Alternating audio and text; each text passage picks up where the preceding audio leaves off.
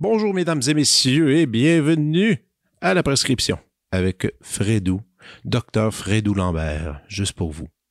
Euh, il n'y a pas si longtemps, j'avais fait un épisode avec deux collègues de l'UCAM, des professeurs avec qui j'ai le plaisir de travailler, et je me suis dit que ça serait chouette de répéter l'expérience, encore une fois, en faisant un épisode double, mais cette fois-ci avec la mezzo-soprano Marie Annick Béliveau et la professeure de musicologie Vanessa Blais-Tremblay. Mais tout d'abord, laissez-moi vous présenter Marianique Béliveau.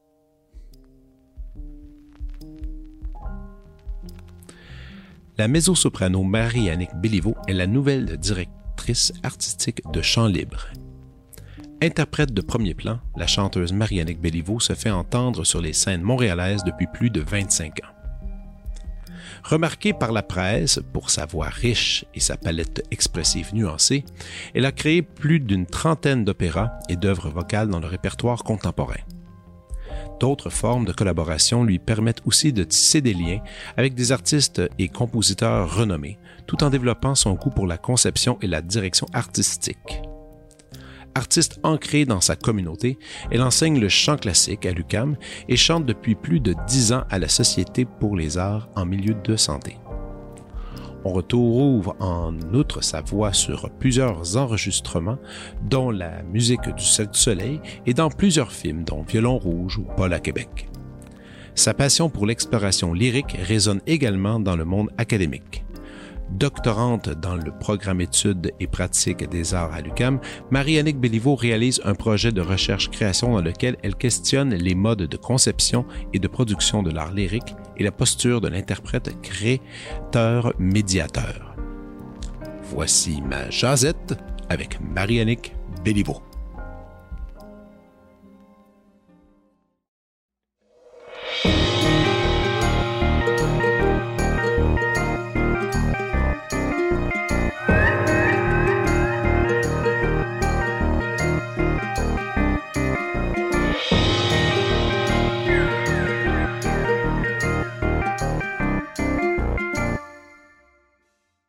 Tout le temps, ah, ma voix, me semble c'est trop sa gorge. Oh non, on entend ma respiration. Ah non, ça me semble que c'est trop nasal. Puis j'ai dit, tu sais, c'est chanteuse, tu peux pas t'empêcher de t'écouter le larynx toujours un petit peu. Là. Même en parlant? Ben oui. Ah oui? Ben j'écoute le larynx de tout le monde. Ah oui, tu analyses le larynx de tout le monde. Tu fais, ah, lui, c'est sa voix. Ah, lui, il a fumé dans le passé. Non, je pense pas que je sois capable de détecter ça, mais c'est sûr que... C'est clair, tu peux détecter ça, c'est certain. C'est étonnant parce qu'il y a des gens, tu penserais qu'ils ont fumé toute leur vie, mais non. Ils ont juste un très mauvais entretien. Je sais pas ce qu'ils ont fait, mais non, c'était pas ça. Et, euh, mais, euh, ah oui, OK, donc la voix, c'est quand même quelque chose... Euh, ça trahit énormément, ça, énormément. Ça trahit, puis aussi sûrement que, comme tu dis, tu es tellement sensible à ça, aux intonations, à la façon que les gens vont placer même les mots, faire une phrase c'est quand même, quand même, euh, quand même, moi j'avoue que je porte pas attention, je veux dire, c'est pas mon instrument, ma voix, là. Donc, euh, c'est plus, je trouve qu'il y a des voix agréables et des voix désagréables. C'est ça, je pense que dans le fond, on porte tous attention à ça. Moi, c'est juste peut-être que je l'analyse un petit peu plus, mais on, est tous probablement plus sensibles à la qualité des gens, à la qualité de la voix des gens qu'on pense. Tu sais, le professeur que tu aimais à l'école, là, quand tu étais au secondaire, c'est clair qu'il avait sa personnalité, puis il avait sa façon d'enseigner, mais il avait sa voix aussi. Parce que le professeur d'histoire qui parle comme ça, il aurait beau être super sympathique, puis ça se passera pas. Ça passera jamais. Puis, puis les gens peuvent expliquer à un moment donné des affaires très plates des fois, mais avec une qualité de voix puis de discours qui fait qu'on serait capable de les écouter, puis on a ben, l'impression ben, de tout comprendre. Une musicalité. Oui. C'est niaiseux, c'est un, c'est niaiseux, ben, c'est un mot musicien, on utilise le mot musicalité, mais c'est vrai qu'il y en a ah qui ont, il y a des gens que c'est mélodieux, les écouter parler. Tu pourrais comme euh, y aller pendant des heures. J'ai quelques amis dans, dans l'entourage. Puis c'est pour ça aussi qu'il y a des personnalités radiophoniques ben oui. qu'on ne pas. Ils pourraient dire n'importe quoi. Moi, Serge Bouchard, là. Serge Bouchard. Cinq heures de suite, je suis pas tannée. J'en prendrai encore. Je sais. Tu, tu, es dans le livre de recettes, puis ça demeure intéressant c'est que je pense qu'à cause de la qualité de sa voix, je suis beaucoup plus attentive à ce qu'il dit. Tu sais, parce Mhm. que, parce que j'ai envie, ça s'écoute bien, ça suit bien, tu sais, tu, tu, ton, ton oreille, tu as envie de garder ton niveau d'attention, alors qu'il y a d'autres personnes. Moi, il y a un monsieur l'autre jour, là, j'étais à la radio, puis je suis sûre que c'était intéressant ce qu'il racontait. Puis j'ai éteint la radio, j'étais, j'étais vraiment. C'était, C'était frustrant, là. Frustrant. C'est très frustrant de. Tu sais, il y avait la voix avec le, Oh. l'affaire qui traîne à terre, là, puis euh, c'était insupportable. là. Ramasse-toi, monsieur, parce que. Ah non. hey! Puis, puis comment? supposé d'expliquer quelque chose de super brillant. Oui, oui. Ouais, non, non, ça- non, ça, c'est comme quelqu'un qui te parle, puis à la TV, puis qui a une grosse tache de poutine sur son chandail, là, puis tu le regardes, puis tu fais dingue, là. comme, ben, va te changer. Ouais. Ça peut même avoir des, des impacts sur euh, des relations de couple aussi. Hein. Ben Il y a- oui. Il y a des gens super sympathiques, puis que, que j'ai rencontrés dans le passé, puis je faisais. Je pense pas, je pense pas que je pourrais être en couple et entendre ce son-là constamment. Mhm. Non. Ça Ah vraiment, il y a des limites avec, Oui. avec la voix. Mais cette sensibilité-là à la voix, ça a toujours été ça? Parce que toi, t'as- t'as fait d'autres instruments avant de Oui. chanter. Qu'est-ce que t'as fait? J'ai, moi, j'ai commencé à étudier le violon quand j'étais très jeune. J'ai commencé Ah. à étudier le violon quand j'avais 6 ans. C'est en première année, là. Oh ouais. Mais euh, puis j'ai après ça, j'ai étudié le hautbois. Oh, mais attends, combien de temps t'as fait du violon? J'ai fait du violon pendant sept ans. J'ai arrêté en secondaire 1. J'ai tout le temps dit que ceux qui ont un background de violon puis qui ont switché au secondaire, ils ont un avantage. Un Ben, avantage pour le pitch, un avantage pour euh, la, la- Mine de rien, je veux dire, t'as beau avoir des petits collants sur ton violon quand t'es petit, il y a une écoute supplémentaire qui est faite pour l'intonation, puis euh, le contour et, Mhm. euh, et tout ça, puis ça, ça, ça paraît. T'es rencontres, puis tu le sais. Ben puis aussi avec le violon, moi dans le fond, ce que j'aimais au violon, c'était de faire, de faire de l'orchestre, c'était de faire de l'ensemble. Ben ouais. Fait que ça déjà, moi je, des petits ensembles à cordes que je faisais là, mais déjà tu sais cette expérience de travailler avec d'autres, de suivre un chef, mais surtout la beauté de la chose, c'est que ça m'a amené au camp musical, qui m'a amené à faire de la chorale. Qu'à Camp musical, euh, Père Lindsay, qui s'appelle aujourd'hui, qui était jadis le camp mu- musical de la Nadière. Non, mais moi, à Non, l'époque, moi, je suis de? Québec, j'allais au camp musical Accord Parfait. Je connais même pas. Ça existe Oui. encore? Non, ça n'existe plus. Oh. Pour te donner une idée, c'était dans Port-Neuf. Et je pense que mon premier chef de chorale là-bas, c'était un étudiant en musique qui devait avoir, à, à l'œil, il devait avoir 18-19 ans. Il s'appelait Bernard Labadie. Eh là là! Oui. Et, Déjà, euh, il dirigeait, il chauffait à cette époque-là. oui, déjà, la chorale des campeurs. Puis j'avais. 8 ans, puis j'ai chanté. Puis tu sais, c'est une histoire qui est toute bête, mais il y a un professeur qui était là, qui s'appelle Marc Deschamps. Je pense qu'il enseigne encore au Collège Notre-Dame, qui m'a écouté chanter. Ça a donné qu'il était à côté de moi. Puis je chantais à 8 ans, à 8 ans avec tout mon cœur. Puis il me regarde, puis il dit Hey, t'es bonne, toi. puis je l'ai écouté, puis ça a fait comme Moi, je vais être chanteuse, moi. Puis c'est ça que j'ai dit à mes parents, puis j'ai jamais changé d'idée. T'as quel âge, ça? 52. Non, non, non. à quel J'avais âge? 8 ans, puis là, j'en ai 52. Ok, ok, ok. J'ai jamais changé d'idée. J'ai pas dit, j'ai- je t'ai pas demandé ton Ouais, âge en passant. J'ai 52 Non, mais ans. jamais j'irai demander l'âge. Je voulais juste savoir. J'en euh, suis fière. Non, mais en fait, je vais avoir 52 ans la semaine prochaine, c'est ma fête. Bravo, bravo à tes gènes euh, qui sont exceptionnels. Euh, J'aimerais Mais- bien avoir, les avoir. Mais Oui, chanteuse à 8 ans, c'était décidé. Chanter quoi, là, c'était une autre affaire, là, mais chanter, ça, c'était sûr. c'était ça qu'elle allait, allait se Mhm. présenter. Euh, évidemment, ton expérience était de chorale. Donc Oui. là, quand est venu le temps de faire justement un solo, de la mélodie, il n'y avait pas une crainte, il n'y avait pas tout, ce, tout, ce- tout le stress qui peut venir avec. Tellement pas. Ah ouais, Ah, même- moi, j'étais faite pour être une vedette. La vie m'a m'a ramassé mais- un petit peu, mais revenons être une là-dessus. C'est tellement drôle parce que quand quelqu'un décide de faire du chant, quelque part, c'est installé. Cette personne veut être un peu une vedette. Ah ben c'est sûr. Moi, j'avais préparé mon discours pour les Oscars, euh, même si je parlais pas un mot d'anglais.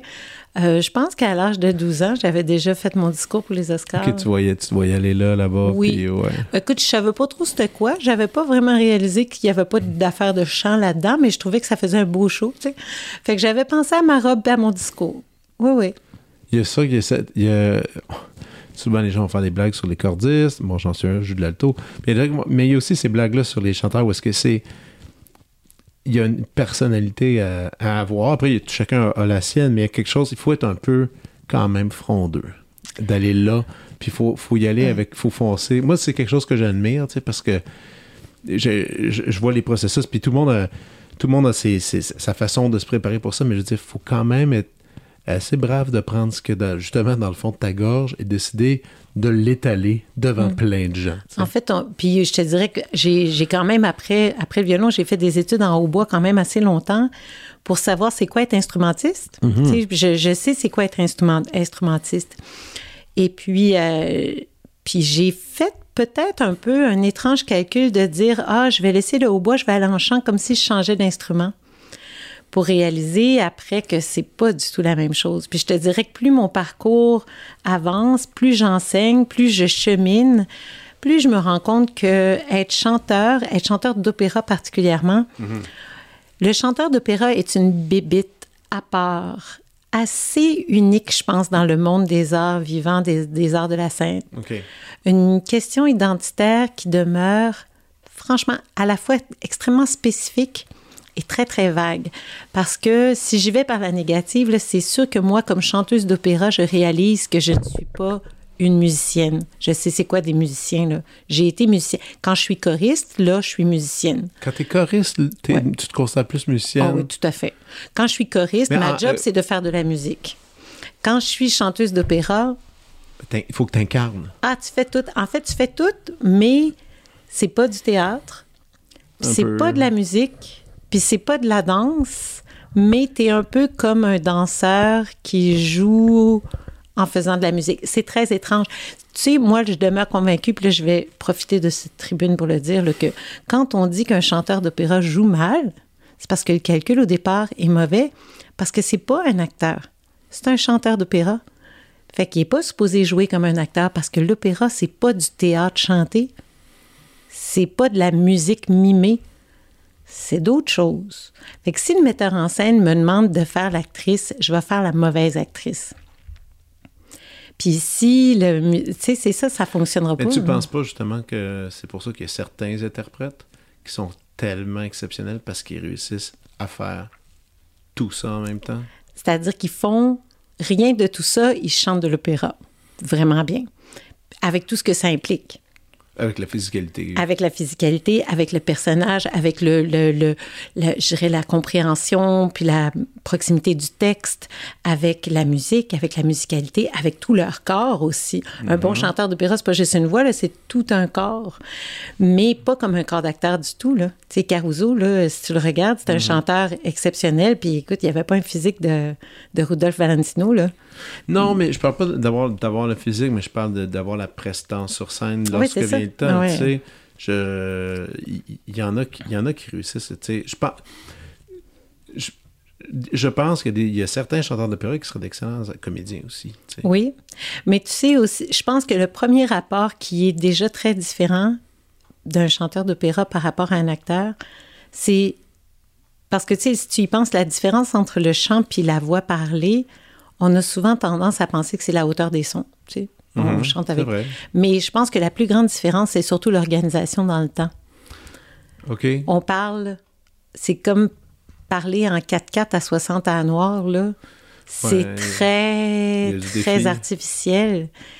Il y a quelque chose. Par contre, dès que tu parles en 4-4, déjà, ça va avoir de la musique, tu sais, quand tu fais du, rap, du hip-hop ou n'importe quoi. Là, dès qu'on parle en rythme, déjà, on a une idée de musique. Mais ce qui veut dire que demander au chanteur de se comporter comme un acteur alors qu'il doit être mesuré dans le temps tout le temps, ça, c'est très artificiel. N'importe quel acteur, tu lui demanderais de rester son texte à 60 à noir, puis ça, ça, il serait mauvais, là. Ça fonctionnerait pas, là. Il serait pas bon. tu sais, ça serait artificiel parce que c'est artificiel. Non, puis il y a une sorte de liberté aussi qui doit être présente. Moi, ça m'a toujours fait rire en tant qu'instrumentiste parce que j'en ai, j'en ai joué des opéras, j'en ai accompagné. Puis, euh, il a fait, on a habituellement, quand j'étais à l'université, je me souviens encore, on avait deux, trois répètes pour passer à travers tout ça, parce que c'est quand même des, des, gros, des œuvres immenses. Et là venait le temps des chanteurs qui venaient se joindre et chanter. Et là, tout d'un coup, littéralement, tout ce qu'on avait mis en place foutait le camp. Mais tout. Mm-hmm. Puis là, en plus, on avait deux castes différents deux distributions différentes. Ben là, écoute, c'était euh, finalement, le, c'était pas pire. Le stress était pogné dans la fosse, puis il fallait regarder le chef, puis toi, le chef, suer sa vie, là. Oui. À essayer de mettre tout ça en place. Je me rappelle encore, c'était mon un de mes premiers, c'était The Riggs Progress, qui est aussi eh très difficile, on s'entend, là. C'est pas, c'est pas la, le plus facile, mais Mais c'est un autre trip. Oh oui, complètement. C'est ça aussi. Là, même, pour les, même pour les joueurs, les gens qui sont dans l'orchestre, que, puis j'en ai quelques amis qui font de l'orchestre d'opéra à temps plein, c'est pas le même exercice. Aussi, c'est pas la même durée. C'est long. faut que tu aies une résistance, faut que tu restes présent, faut que tu restes... Non, l'opéra, c'est une forme d'art qui est particulière. Puis je pense qu'on fait l'erreur maintenant peut-être de penser que c'est une forme musicale, que c'est, mais c'est pas une forme musicale, c'est une forme d'art de la scène qui est qui est unique. Oui, qui est unique, qui est en partie musicale, mais en partie c'est bien d'autres choses aussi. Puis quand on honore cette particularité-là, là, la sauce apprend. Puis là, c'est bon.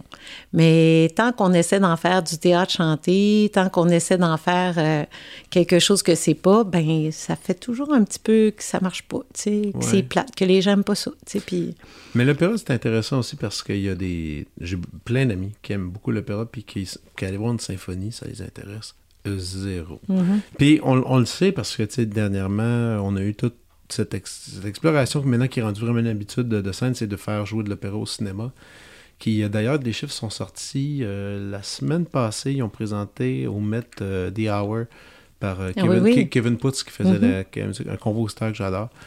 Puis je suivais ça, tu sais, sur, sur, les, sur les réseaux. Puis écoute, la même semaine, il est sorti au cinéma je pense Black Panther 2, euh, des gros hits de cinéma. Puis ils se sont trouvés en cinquième ou sixième position euh, premier week-end. Au même week-end que ces films-là. Mm-hmm. En termes d'entrée, les cinémas étaient pleins. Il n'y avait plus de billets pour aller voir un opéra contemporain en plus. Puis là, je me disais, OK, donc, donc il y a beaucoup de gens. Il y a beaucoup de gens ici et là à travers ah différents pays qui sont vraiment euh, happés par cette forme d'art. Vraiment, techniquement ça. Puis moi, j'adore entendre. Je, connais, moi, je, moi je, connais ça, j'apprécie la chose, mais je ne suis pas un, un fanat. Mais j'adore rencontrer des, des, des, gens qui sont très, très, fort puis qui se mettent à comparer puis parler en détail. Puis souvent, c'est ces gens-là qui me font encore plus découvrir d'opéra mm-hmm. puis d'interprètes que je ne suis pas au courant. Toi, c'est où que tu te situes par rapport à ça? Évidemment, c'est ton métier, c'est une chose, c'est cool. Mais est-ce que tu es du genre aussi un peu à collectionner des enregistrements, à aller, aller en voir beaucoup, à moi-même, je fais du quatuor à cordes, je suis pas tout le temps en train de courir après tous les concerts de quatuor à cordes, mm-hmm. on s'entend. Donc, moi, je me situe un peu là, je, me demandais pour toi. Mais en fait, euh, j'ai l'impression que je suis pas vraiment une amatrice, amateuse. Ama... J'aime pas tellement l'opéra comme tel. J'en ai écouté beaucoup, j'en ai étudié, j'en ai chanté. mais, euh, mais ce qui m'intéresse, moi, dans l'opéra, c'est le côté justement multi, multidisciplinaire, euh, interdisciplinaire. Ça, ça m'intéresse. Et étrangement, moi, comme étant maintenant, euh, je dirais, interprète, mais créatrice et par la force des choses, productrice d'opéra, de création, ce qui m'intéresse maintenant, c'est d'aller voir justement ce qui se fait en multi, en théâtre multi, en danse multi, mm-hmm. puis de voir comme, oh my God, l'opéra, ça fit tellement là-dedans. Fait que, étrangement, depuis plusieurs années, euh, ma vraie consommation de, de spectatrice, c'est tout ce qui se fait en multi, en création multi, vraiment. C'est là que je suis beaucoup plus intéressée. Puis aussi, mais là, c'est une posture qui est mais très personnelle, mais ce que j'aime bien justement aussi, c'est tous ces efforts euh, qui sont faits en théâtre multi, puis en danse multi vers le décloisonnement, vers la déhiérarchisation, vers l'ouverture, vers le... Tu sais, le d'être capable, puis en fait, je vois ça comme étant une façon, une posture artistique quand tu décides de conjuguer ensemble tout ce qui te constitue comme artiste. Puis moi, ben, je veux dire, euh, Patsy Cline, Céline Dion, puis, euh, puis, puis tu sais, euh, Anne-Sophie von Otter, puis Christa Ludwig, puis tout ça, tout ça, ça fait, c'est tout dans ma tête. Quand je chante, là, ces madames-là sont toutes dans ma tête, puis Freddie Mercury encore plus, puis... Mm-hmm. Fait que puis j'ai envie moi de justement de pas être euh, mettre ça en ordre ou de pas tasser des choses quand j'entre sur scène ou même pas de, de, de cacher des choses. Donc quand je rentre sur la scène que je chante là, il y a tout ça. Mm-hmm. Je suis mezzo-soprano parce que je suis mezzo-soprano depuis que j'ai 13 ans. C'est ton range. Ah oui, OK, depuis, depuis 13 ans, OK. Les premiers cours de chant que j'ai pris, on a dit t'es mezzo, puis j'ai jamais changé d'idée. Très drôle, ça. Ouais. Parce que des fois, ça bouge. non, mais tu moi, c'était clair. tu deviens une autre. J'ai, même à 8 ans, j'ai jamais chanté soprano. J'ai jamais chanté soprano à la chorale. Jamais. T'as-tu essayé même pas pour le fun, voir? Ah oui, ben je chante souvent, là. Écoute, ouais, j'ai gagné sais. ma vie, je fais n'importe quoi si je suis payée, là, comme Ouais. n'importe quelle chanteuse. Mais euh, non, j'ai chanté soprano souvent pour dépanner puis tout ça, mais je suis tellement, mon identité est tellement une identité de mezzo, là. Tellement. Quelque chose d'un peu plus chaleureux, un peu plus rond. Bon, c'est une personnalité, c'est un type de musique, c'est un type de, de, de caractère, d'identité, c'est, ça, là. Il y a, il y a beaucoup de choses qui viennent avec ça. Écoute, j'ai essayé d'être soprano quand je suis partie pour la Californie. Le, le professeur avec qui j'étudiais là-bas a vu en moi un soprano dramatique, un young dramatic qu'on appelle. ouais, ouais. Puis franchement, j'écoute les enregistrements, puis je faisais la job, là. Mais ça m'allait comme un anneau dans le nez. C'est comme si j'avais porté pas mon linge pendant deux ans. C'était... ça... Tu sais- Ouais. tu sais, Un quand tu dis que tu costume, rentres, ouais, tu rentres dans une salle d'audition, puis avant que tu ouvres la bouche, tu sens qu'il y a quelqu'un qui va dire « Are you sure you're supposed to be here? » Puis tu dis « Non, non, je sais bien, je sais, je sais bien. Ah, Ça- ouais. Tu sais, faker, je fakais. Mais je fakais pas mal bien, mais je fakais complètement. Puis quand j'ai décidé de, de redevenir mezzo, là, ça a été comme... Ah, il y a un confort, il y a un confort qui s'est installé. euh, Mais puis, ceci dit, la mezzo que je suis, elle chante du boulez, puis elle tripe sur le karaoké, puis j'ai fait de la musique médiévale, j'adore ça, puis je chante du grégorien, puis euh, tout ça, puis je suis choriste, puis je suis soliste, puis tout ça, ça c'est dans ma voix quand je chante, là. puis j'ai envie d'utiliser tout ça pour créer, puis quand je travaille avec des, des musiciens, avec des danseurs, avec n'importe qui, euh, c'est l'entièreté de leur univers puis de leur référentiel culturel qui m'intéresse, pas juste euh, leur spécialisation de ce qu'ils font, euh, Ouais. dans quoi ils ont un diplôme, c'est pas Ouais. ça. Un diplôme en jouer tel instrument de telle façon, puis que tu rentres les notes, C'est puis que ça, tout est impeccable, puis ouais. J'ai rien contre ça, j'ai l'impression que ça en prend du monde comme ça, des experts, là, des, des, des gens qui sont, qui sont pointus là, dans, leur, euh, dans leur expertise puis tout ça. Mais c'est vraiment pas pour moi. Puis, C'est vraiment, tu fais un éloge de la personnalité euh, à travers l'instrument. ouais. Un peu, tu, penses- tu Ben comprends ce que je veux oui. dire, tu sais? Puis, puis j'ai l'impression que ça, ça se reflète dans plein de choses. Puis c'est pour ça probablement que l'opéra de création, c'est là où je vais pouvoir. C'est mon terrain de jeu euh, de prédilection, là, parce que dans ça, je peux tout. J'ai le droit à tout. J'ai le droit Ah de ouais. chanter, j'ai le droit de jouer, j'ai le droit de danser. Ouais. J'ai le droit de faire un opéra dans lequel je ne chanterais pas. Tu sais, admettons. Ouais. Je pourrais. Un opéra muet. Ben non. Ou de, moi, j'ai toujours dit qu'à partir du moment où je suis mezzo-soprano puis que je suis sur la scène, ça doit ressembler à un opéra parce que je suis mezzo-soprano. Mais t'as fait toutes sortes de prod Ouais. assez pétées, quand Mhm. même. Moi, je, me, je me permets d'utiliser, d'utiliser ce mot-là. Il y, en a, il y en a que j'ai participé avec toi, entre autres avec euh, dans le temps de l'ECM, on a fait un, opéra qui était comme euh, basé sur une... qui était en format bande dessinée. Oui, on oui. A fait, on, a, on a-tu fait un opéra hockey ensemble? Oui, puis on a fait le, le tweet. Les oui, tu- les tweets. On a fait un, cab- un cabaret, un Ouais. cabaret euh, chanté avec, à partir de Twitter, qui est un sujet à la assez. Ben mais, euh, mais ça, c'était des, c'était des, des productions que je trouvais qui étaient le fun, des nouvelles propositions, c'était multimédia, c'était, et c'était très cocasse. Mhm, Maintenant, tu as fait d'autres productions, mhm. euh, beaucoup moins cocasses. Oui. Coupe d'affaires assez heavy. J'aimerais ça qu'on parle de ces affaires-là. Euh, parce que avant, pour te rendre à ces productions-là, il y a eu un autre chemin. Parce que comme tu l'as dit tantôt, j'ai écouté l'opéra, j'ai fait, j'ai fait, j'ai fait mes classes, comme on dit. Euh, t'as, t'as fait de l'opéra, opéra, euh, tu sais, euh, Ben, j'ai étudié. Mozart, oui, oui, ben, j'en ai fait beaucoup quand j'étais étudiante. Puis professionnellement, ça, t'en as fait un Ben, peu? j'ai été choriste à l'Opéra de Montréal pendant 15 ans, je pense. OK. Fait que j'en ai fait de, de la Aïda, puis de... T'as tout ça. Moi, je veux savoir, c'était quoi la première production bizarre qui s'est présentée, justement, comme que, dans lesquelles t'as, t'as participé, solistiquement? Oui, ben... euh, Parce que moi-même, je t'ai garé, je regardais ta, ta feuille de route, j'étais comme, je me demandais c'était où que ça avait commencé. Il était où le clic? Oui, ben j'ai toujours eu beaucoup d'affinité avec la musique contemporaine, mais ça c'est, je dirais, enfant là, Euh, pour plein de raisons. La musique contemporaine, c'est jamais quelque chose que j'ai trouvé euh, étrange ou spécial ou weird.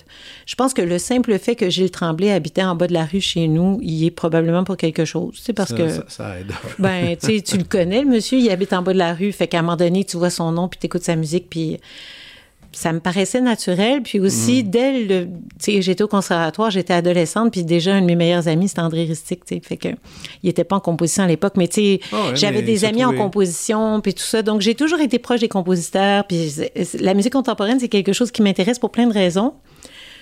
Je pense d'ailleurs qu'une des raisons bêtes pour laquelle la musique contemporaine m'intéresse, c'est que j'ai toujours eu un très bon solfège. Fait que Ouais. rapidement, pour moi, c'était facile et agréable Puis à ça, faire. et comme tu viens de le dire, c'est essentiel. Pour, pour nous, c'est un- c'est très différent. Il suffit que tu aies une bonne lecture, mais aussi une organisation, je dirais. Mais pas mal tout le monde, comme instrumentiste, peut se lancer là-dedans. Chanteur, chanteuse, c'est une autre affaire. Oui, oui, c'est. Si t'es pas bon en solfège, tu ne vas jamais là. Ben, puis j'ai pas l'oreille absolue. Non. Puis en fait, c'est que. Ouais, mais t'as une oreille comment, mettons? Tu T'es-tu par intervalle? Non, Même pas? j'y vais plus par intervalle. J'ai changé ça. Oh. J'ai changé de méthode. Maintenant, je me fais à croire que j'ai l'oreille absolue, puis ça marche pas mal tout le temps. je fais semblant que j'ai l'oreille Ah, absolue. tu sais, comme ton rôle, t'as l'air de soprano. Ouais, c'est ça. Je fais semblant. Ah, moi, je ça, pense c'est que je sais c'est quoi. c'est- Moi, je chante quelque chose, puis tu sais, je, je te dirais, en général, c'est ça. OK, OK. Mais, euh, mais parce que aussi, puis je peux comprendre que pour une chanteuse qui n'a pas de solfège, l'idée de monter de la musique contemporaine, l'investissement qu'il va falloir qu'elle mette en heure pour la satisfaction que ça va donner, la gratification qu'elle va avoir, ça vaut pas la peine, oublie ça. Alors que pour moi, ben, c'est raisonnable. C'est beaucoup d'investissement, mais c'est quand même raisonnable. Donc, j'ai toujours eu, à cause de ça, beaucoup de plaisir puis beaucoup de facilité à faire de la musique de création. Mais il y a tout le côté performatif. Je me rappelle, entre autres, d'être étudiante en chant à McGill. Puis, euh, ça, c'est, je réalise aujourd'hui la chance que j'ai eue. J'ai étudié avec Anne Simons. Il y a un cours d'ensemble. Bon, je fais de la chorale, évidemment. Je suis bonne, ça fait longtemps que j'en fais. Fait que je fais les chamber singers, tout ça. Mais il y a l'ensemble de musique contemporaine qui me tente beaucoup. Et là, je fais la rencontre de Bruce Mater, qui est enchanté d'avoir une chanteuse. Il n'y en a jamais. Puis là, je réalise la chance d'a- d'aller dans son bureau au mois de septembre, puis il me dit Qu'est-ce que vous avez envie de chanter cette année Name it, là. Les Madrigals de George Crumb, des pièces de Chinoara. Ah, moi, j'aime ça, Dalla Piccola. Oui, on va faire les Parole di San Paolo. Tu sais, des affaires genre deux harpes, trois vibraphones, des affaires que je pourrais jamais faire dans la vie. Non, Mais pourquoi il t'a proposé ça comme Ben, ça? parce que lui, il allait faire sa programme. Il y avait une chanteuse, fait qu'on va en profiter. Fait que, Une chanteuse qui était game de se lancer c'est ça. là-dedans. Puis là, il y avait des étudiants en composition, puis il disait j'ai une chanteuse. Fait que là, j'avais des gens comme euh, des, des- des étudiants en composition qui composaient pour moi. Hey, j'étais en deuxième année de bac, là, tu sais. C'était hallucinant. Je regarde ce que j'ai chanté pendant mes années, c'était hallucinant. Je, je- à ce moment-là, je très réalisais chan- pas comment Non, non, non, non, chanceuse. c'est ça. Je pense. Parce que même au- là, aujourd'hui, il y en a des chanteuses des chanteurs, puis je pense que c'est une genre de position que bien du monde essaie- se battrait pour avoir. Je comprends. Ah non, c'est une chance inouïe. Mais donc, à cause de ça, j'ai eu plusieurs. Puis là, c'est là que, rapidement, ça m'est apparu évident que dans l'interprétation de musique contemporaine, il y a le côté, extrêmement euh, musical. Je veux dire, si tu montes le marteau 100 mètres, là, oublie ça, t'es en l'air de ton lutrin puis tu comptes. Puis, Ouais, ouais. euh, c'est ça. Mais il y a tout un autre volet de musique de création. Bon, évidemment, on pourrait aller dans le Kagel, mais à Pergis, mais dans d'autres choses comme ça, qui demandent vraiment un niveau de performativité important. faut que tu te donnes, faut que tu crées quelque chose, faut que tu performes. Non, non. Dans- Et puis là, je me suis rapidement découvert énormément de fun et de plaisir et d'aptitude et d'intérêt pour la performativité. Et là-dessus, je me rappelle, entre autres, hey, là, ça fait longtemps. J'étais étudiante, j'ai un de mes amis, Anthony Rosankovitch, qui compose une pièce qui s'appelle Coq à l'âme karaoké. Un théâtre musical, un vrai là, théâtre musical. Là. Je dirais, à un moment donné, j'étais en petite boule en dessous du piano. Je commence à... Puis on fait ça dans la chapelle du Bon Pasteur, Cabaret Dada, organisé par Mark Island et Silvio Palmieri. Eh mon Dieu, je me rappelle de ça. Puis là, le fun que j'ai eu à faire, l'espèce de mise en scène, de mise en espace, de... Tu sais, quand tu dis, là, quand tu sens que tu es sur ton X, là, ça a fait comme, OK, là, je suis sur mon X. Je chantais là-dedans, mais c'était tellement plus que chanter. C'était tout le reste, là, tu sais. Puis là, ça, ça a probablement été le moment où ça a fait comme, ah, moi, c'est ça. Puis après ça, évidemment, euh, deux ans plus tard, les hasards font que je m'assois au musée euh, d'art contemporain pour écouter Pauline Vaillancourt chanter Les chants du Capricorne. Je suis sortie de là sans voix, sans parole. J'y suis retournée le lendemain, puis ça a fait comme Ah, ben là, OK, c'est ça. C'était-tu plus le. Ah, ok, j'ai le- droit de faire des trucs de même? Ça faisait, ça peut être, Ça peut être ça. ça peut être aussi fort que ça. Aussi fort que ça, aussi. En fait, je pense que ce qui m'a plu dans les chants du Capricorne quand j'ai vu Pauline le faire, c'est sentir que ce qu'elle faisait était complètement, lui était complètement singulier et propre. Personne d'autre pourrait faire ça.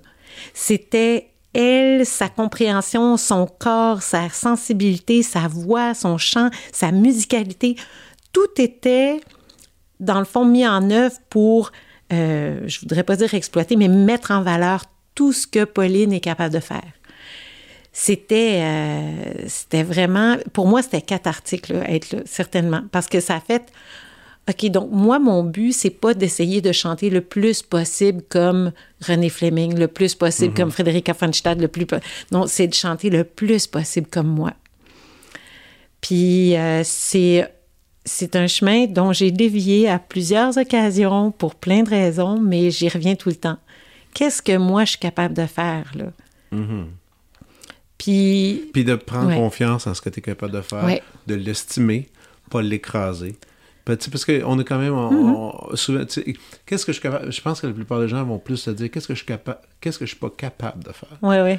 Puis ils vont fixer là-dessus. Mm. Puis ils misent pas sur la, les bonnes énergies. Ils vont miser sur, sur leurs défauts. Puis, sur que, puis alors, alors que si tu dis, OK, moi je suis capable de bien faire ça, est-ce que, est-ce que je peux le rendre encore plus beau? Est-ce que je peux le rendre encore plus loin? Oui. Puis ça peut, là, ça peut donner un terrain de jeu le fun. Bien, puis aussi, je demeure absolument convaincue que ce qui, comme je disais tantôt, ce qui me définit, moi, ce qui va, c'est la pluralité de tout, tout ce que j'ai vécu de, de, comme spectatrice, comme musicienne, mais mhm. comme plein d'autres choses. Puis c'est, moi, j'ai envie d'amener tout ça sur la scène, puis de travailler avec des gens qui vont amener toute leur eux, toute leur personne sur la scène. Puis de travailler avec tout ça. Ce qui veut dire que oui, j'ai fait des études en chant, puis oui, j'ai chanté du Boulez, puis oui, je suis capable de chanter du Rossini, mais euh, tu sais, Living on a Prayer de Bon Jovi, c'est peut-être une des chansons que je chante le plus souvent dans ma vie. Puis j'ai gagné ma vie essentiellement, j'ai payé ma maison en faisant de la musique médiévale et en chantant I Will Survive. Fait que tu sais, mm-hmm. tout ça, ça fait partie de ça. De... puis, puis d'ailleurs, tu as fait euh, OK, donc revenons à l'affaire. Tu as vu cette production-là de Pauline? Ça a été marquant. Puis toi, après, après cette, ce moment-là, il y a eu d'autres rencontres qui se sont faites dans lesquelles tu as monté tes propres projets. Oui. Parle-moi ça. Ben, c'est sûr qu'il y a eu la chance que j'ai eue de travailler avec Lorraine Vaillancourt puis avec Véronique Lacroix, puis ensuite avec Walter Boudreau. J'ai eu la chance, moi, comme jeune chanteuse, de travailler presque autant avec la SMCQ qu'avec le CM, qu'avec le NEM.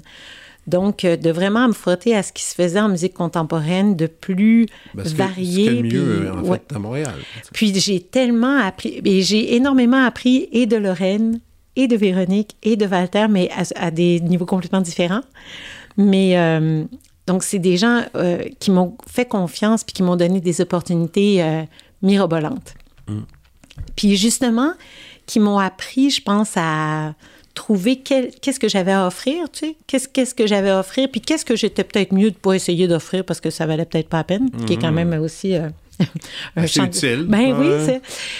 Donc, il y a eu cette chance-là, puis évidemment, tellement de compositeurs qui m'ont qui donné la chance, qui ont composé pour moi des œuvres magnifiques. Euh, je te dirais qu'après ça, euh, la, la, grande chance que j'ai eue, ça a été de chanter Vobis du Licht de Vivier avec la SMCQ. Je peux le dire maintenant pour l'histoire que j'ai remplacé Dan Taylor un petit peu à la dernière minute. Euh, Walter avait eu l'idée de faire chanter cette pièce-là par un contre-ténor. Euh, c'est vrai que dans la je peux imaginer dans la théorie l'intérêt que ça pourrait avoir. Vocalement, je suis pas sûre que c'est si possible que ça. En tout cas, de toute façon, ça s'est pas fait. J'ai remplacé Dan. Puis là, j'ai, j'ai chanté Vivier Hmm, je connaissais un peu, mais là, tout à coup, j'ai rencontré Claude Vivier, qui est comme, je te dirais, comment je pourrais dire? C'est comme ma famille, tu sais, c'est comme si c'était mhm. un oncle ou je sais pas qui, là. Ça, c'est de la c'est de la musique de ma famille, Claude Vivier, là. Je, comprends ça. Tu sais, je, comprends tout. Quand j'écoute du Vivier, je comprends tout. J'écoutais hier soir, là, Poulard de Wata, puis je comprends pourquoi c'est écrit de même. Genre, c'est familier. C'est prétentieux, là, mais c'est exactement ça. Moi, Vivier, là, c'est comme si c'était quelqu'un de ma famille. Oui, il y, a certains, mais il y a certains vocabulaires. ça tombe dans les oreilles, puis tu fais. Ah, en fait, il y a une aisance. C'est ça, une aisance qui, peut, qui Fait que ça, ça, a été une grosse chance. Puis après ça aussi, j'avais fait à ce moment, au cours de ces jours, la rencontre d'un compositeur en France qui a composé un opéra pour moi euh, sur Rimbaud. Euh, que j'ai été faire à l'Opéra national de Montpellier. Puis le rôle de Rimbaud qu'il a composé pour moi, c'était. C'était. ça m'a vraiment donné une expérience artistique, euh, vocale, musicale, qui, m'a, qui a vraiment fait de moi une autre chanteuse. Puis en plus, c'est la première occasion à laquelle j'ai travaillé à l'opéra avec euh, une chorégraphe plutôt qu'avec un metteur en scène. Puis le rapport à la scène que cette chorégraphe-là m'a donné, euh, ça a vraiment ouvert des portes immenses. Puis je te dirais que c'est probablement le moment où je me suis rendu compte que je me, je me suis toujours intéressée à la danse, mais que là, la danse avait une proximité dans l'approche artistique que je veux développer qui est très, très importante.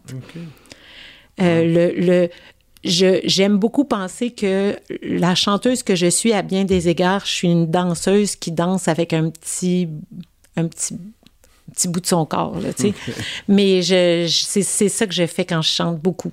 Je danse avec un petit bout de mon corps. Puis l'attitude que j'ai sur scène, il me semble que c'est probablement plus celle d'un danseur que celle d'une actrice ou celle d'une musicienne. OK. Ça, c'est. Cette attitude-là, justement, de scène, tu, tu l'as découvert quand? Ben, Dernièrement, dans, ça fait pas si longtemps. Quand j'ai travaillé cet opéra-là de Rimbaud, j'ai vécu quelque chose de formidable. Puis après ça, il y a eu quelques années, justement, où ça m'a vraiment manqué. Tu sais, ça marchait pas, là. Je travaillais avec des metteurs en scène, je travaillais avec des chefs d'orchestre, puis tout ça, puis ça faisait... Oh, il, me semble, moi, je serais capable de, de, d'un petit peu plus, d'un petit peu plus que ça. Puis ensuite, là, le, ben, un événement assez important, c'est quand Pauline m'a demandé en 2015 de remonter les Chants du Capricorne. Oui. Ça, c'était un pas pire événement, ça. Ça, ça a été, euh, ça a été vraiment une expérience inoubliable que je porte encore, que je porte encore presque tous les jours, là, en moi. C'est... Puis ça, c'est justement le travail du Capricorne, c'est un travail à la rigueur de danseuse. C'est la c'est une danseuse qui, qui, fait de la qui danse avec sa voix. En tout cas, je sais pas ça. Déjà, il n'y a pas de texte. Ben, il y a du texte, mais qui, mm qui veut rien. Ben, qui veut dire plein de choses, mais qu'on qu'on comprend pas. Qu'on doit deviner. C'est ça. Qu'on doit se faire une, idée. C'est ça. Donc, euh, ça, les, les, chants du Capricorne, dans ma corporéité, là, dans, dans ma façon d'aborder ça, ça a été très important. Puis aussi, la façon de travailler, parce que Pauline, qui l'a monté avec moi, puis qui était évidemment très exigeante, puis je peux comprendre parce que elle avait des attentes. Ah oui, c'est ça, très... tu as travaillé direct avec elle. Oui, oui, oui, c'est ça. ça. Mais elle me l'a fait travailler un peu ce que j'appellerais à l'envers, c'est-à-dire que je j'apprenais assez rapidement un chant. Après ça, on le mettait en scène, puis c'est après ça que je le travaillais puis que je le mémorisais. puis, eh, je dirais peut-être quatre mois avant la première, j'avais le costume sur le dos. Puis je travaillais avec le costume sur le dos. Parce que quand tu mets le costume du Capricorne, t'es pas en jeans t-shirt, là. Là, t'es d'autres choses. Vocalement, euh, dans ton corps, tu es autre chose. Ah puis là, c'est là d'ailleurs qu'est partie toute cette espèce de, de je dirais, de, de concept que je veux développer, puis c'est vraiment, ça va être mon travail, des, j'ai l'impression, des 15-20 prochaines années. Ça va être justement de jouer avec les règles de production, puis de, de création, de conception de, de l'art lyrique, ou de dire, plutôt que de prendre une partition qu'on chante, puis une fois qu'on l'a appris, puis qu'on l'a chanté, on va la mettre en scène. Puis une fois que ça, va être fait, on va se mettre un costume sur le dos. Puis une fois que ça, va être fait, on va aller sur la scène avec les éclairages. Puis si on mélange les cartes, on prend tout ça, mais on mélange les cartes, puis on commence avec une mise en scène, puis un costume. Puis après ça, on va rajouter à ça de la musique, mais on va avoir mis les éclairages avant. Puis tu sais, d'essayer de, changer les étapes, ce qui fait que ça ne sera pas de la musique mimée costumé puis éclairé. Euh, parce que je pense que c'est ça la force du Capricorne, dans le fond. La force des chants du Capricorne, c'est que c'est pas la toune de Chelsea que Pauline a mis en scène. Mhm. Pauline a inventé un personnage, parce qu'on s'entend que les chants du Capricorne, c'est pas un opéra du tout, c'est de la musique euh, de concert. Elle, elle a pris cette musique-là, elle a inventé un personnage, puis elle s'est servie de la musique de Chelsea pour venir euh, je dirais, euh, donner vie à ce personnage-là. Puis ça, c'est magique. Puis c'est irrésistible d'ailleurs, parce que quand on le voit sur la scène, on comprend n'importe qui, même les gens qui n'aiment pas la musique contemporaine, n'importe quoi, je les mets au défi de venir voir les chants du Capricorne, puis de ne pas faire à un moment donné comme Wow, c'est vraiment, c'est hot. c'est hot. Puis donc, c'est là qu'après ça, j'ai, quand Pauline m'a donné une carte blanche, j'ai eu l'idée de, bon, pour plusieurs raisons, de monter une œuvre pour voix seule. Puis je me suis dit, ah, qu'est-ce que je pourrais faire? Puis j'ai pensé à Love Songs d'Anna Sokolovic. Oui. Puis là, j'appelle Anna, puis elle dit, ah, si tu le fais, je le fais avec un autre instrument. Je dis, bon, ben, d'accord, OK. Puis là, elle dit, je le ferai avec saxophone. Puis là, j'ai fait comme, OK, avec saxophone. Et boy. Fait que j'ai dit, OK, si on le fait avec saxophone, je vais demander à Jean de Rome. Fait que là, Anna dit, euh, ben oui, mais euh, c'est comme un compositeur, je peux pas composer pour un compositeur. J'ai dit, ben là, on va voir. Puis là, j'appelle Jean, puis là, Jean dit, ben là, je suis pas saxophoniste, moi. Fait que là, je dis, c'est magnifique, ça, c'est très prometteur, tout ça. Puis là, je me suis dit, OK, qui va faire la mise en scène de ça? Puis j'ai dit, ah, je vais demander à Fred Gravel. Mm-hmm. L'univers de Fred Gravel est un univers qui me. OK, fantastique. Qui m'est très, très. Ah, puis qui me parle directement. Tu sais, je comprends tout ce qu'il fait, je comprends pourquoi il fait ça. Oh, fait que j'ai dit, je vais demander à Fred. je l'appelle, puis il me dit, j'ai jamais fait ça. Fait que là, j'étais avec une compositrice qui allait composer pour un saxophone, qui était un compositeur qui n'est pas vraiment saxophoniste. Puis tout ça allait être mis en scène par quelqu'un qui fait pas de mise en scène d'opéra. Je me suis dit, ça va être génial, ce show-là. Et comme de fait, Love Songs Opéra, avec Jean, mis en scène par, ben, mis en scène, chorégraphie, mis en espace par, euh, par Fred, c'était, c'était un spectacle vraiment extrêmement satisfaisant. Vraiment extrêmement satisfaisant où tout justement avait les bonnes proportions. Là. Tu sais, je trouve que tout était mis aux bonnes places. Euh... t'aimes, la mise en danger quand même un peu aussi. Là. Il, y a, il y a une certaine mise en danger de, de, de, de, prendre des gens, les mettre dans une zone relativement inconfortable, assez pour qu'ils soient super réveillés puis euh, créatifs. Donc ça, c'est sûr que ça... Ben oui, moi, je pense que la, la, la beauté de l'opéra, ou en tout cas des, de, de, ce que je fais, là, je sais pas comment on va appeler ça, mais admettons de l'opéra, ça va beaucoup être de travailler avec... Euh, tu sais, c'est du contact humain, dans le fond. Là. On est des personnes, pour on travaille ensemble. Puis euh, je pense que ma job de, directrice artistique de Chant Libre, là, ça va être surtout d'asseoir les bonnes personnes autour de la table. Peut-on parler de ça, s'il te plaît? Bien sûr. De Chant Libre? Oui. Explique c'est quoi Chant Libre, parce qu'il y en a qui ne savent pas c'est quoi. Chant Libre, c'est une compagnie qui a été fondée il y a 31 ans, euh, ben, presque 32 quand même, par, euh, par Pauline Vaillancourt.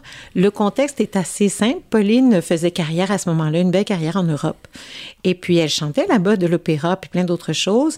Et, euh, mais évidemment, elle revenait souvent au Québec pour constater que les compositeurs d'ici avaient des occasions de faire jouer leur musique, hein, surtout dans ce temps-là, euh, Radio-Canada euh, mm-hmm. passait plusieurs commandes et tout ça. De mèche. Mais il y avait plusieurs occasions de faire jouer leur musique, de créer, mais pas de l'opéra personne n'avait d'occasion, d'endroit pour créer de l'opéra. Et ah, puis comme l'opéra, on dirait que c'était un peu le truc du dimanche oui, qui, ça. qui d'ailleurs a recommencé. Oui, et puis, c'est sûr aussi que on est à l'époque où Boulez avait dit euh, bon, l'opéra est mort, puis bon, blablabla. Euh, mais en Europe, ça recommençait déjà avec des compositeurs, entre autres, comme du sapin, puis tout ça. Ça commençait vraiment à prendre du poil de la bête de très belle façon. Puis ici, il n'y avait pas d'occasion. Je peux le dire maintenant parce qu'on est entre nous, personne ne va écouter, mais personne ne va le répéter. Mais je pense que aussi quand l'Opéra de Montréal a eu pour comme première création, première commande, Nelly d'André Gagnon, je pense que Pauline a fait comme OK, ça va faire, je vais la créer, moi, la compagnie. Parce que, parce que de penser que. J'adore André Gagnon, J'ai écouté Neige en boucle quand j'étais jeune. C'est mais, rien, contre. Euh, mais de penser que l'Opéra de Montréal, la, la création qu'il pouvait se permettre, puis je peux comprendre, je me mets à la place de. Je sais pas si. C'était qui à l'époque, là, ouais? Ben, je pense que c'était Bernard Usan. Peut-être. Je pense. Mais en tout cas, je peux comprendre que, tu sais, as une salle, tu as la salle Wilfrid Pelletier à remplir, là. Fait que tu tu as des abonnés, puis ça, tu peux pas. Euh, bon. Bref, il y avait un gros besoin. Alors, Pauline a créé Chant Libre qui, pour donner une voix aux compositeurs. Puis là, ben, cette compagnie-là, depuis, depuis 32 ans, a créé plusieurs spectacles, mmh. plusieurs productions. Et puis là, euh, ben, Pauline a décidé. Pauline a décidé il y a 11 ans de un jour, on était en répétition pour une production, de venir me voir puis de dire moi si un jour là, je libre, je suis plus capable, j'ai plus envie, j'ai plus l'énergie, j'ai plus le temps, j'ai plus la santé, j'ai plus quoi. Est-ce que tu serais là pour le reprendre Puis j'ai dit oui, c'est sûr que je serai là. Je serai là quand ça va se passer un jour, je serai là. Et tu es là. Et je suis là. Depuis, Donc, euh, depuis quelle année maintenant? Ben, j'ai comme je suis entrée en poste cet été. Ah non, c'est en poste cet été, c'est depuis maintenant. Mais c'est sûr que on préparait tranquillement, Pauline et mhm. moi. Ça fait longtemps que on sait que ça s'en vient. Euh, je pense que Pauline attendait d'être prête, mais elle attendait peut-être aussi que je sois prête, euh, puis que la compagnie soit prête.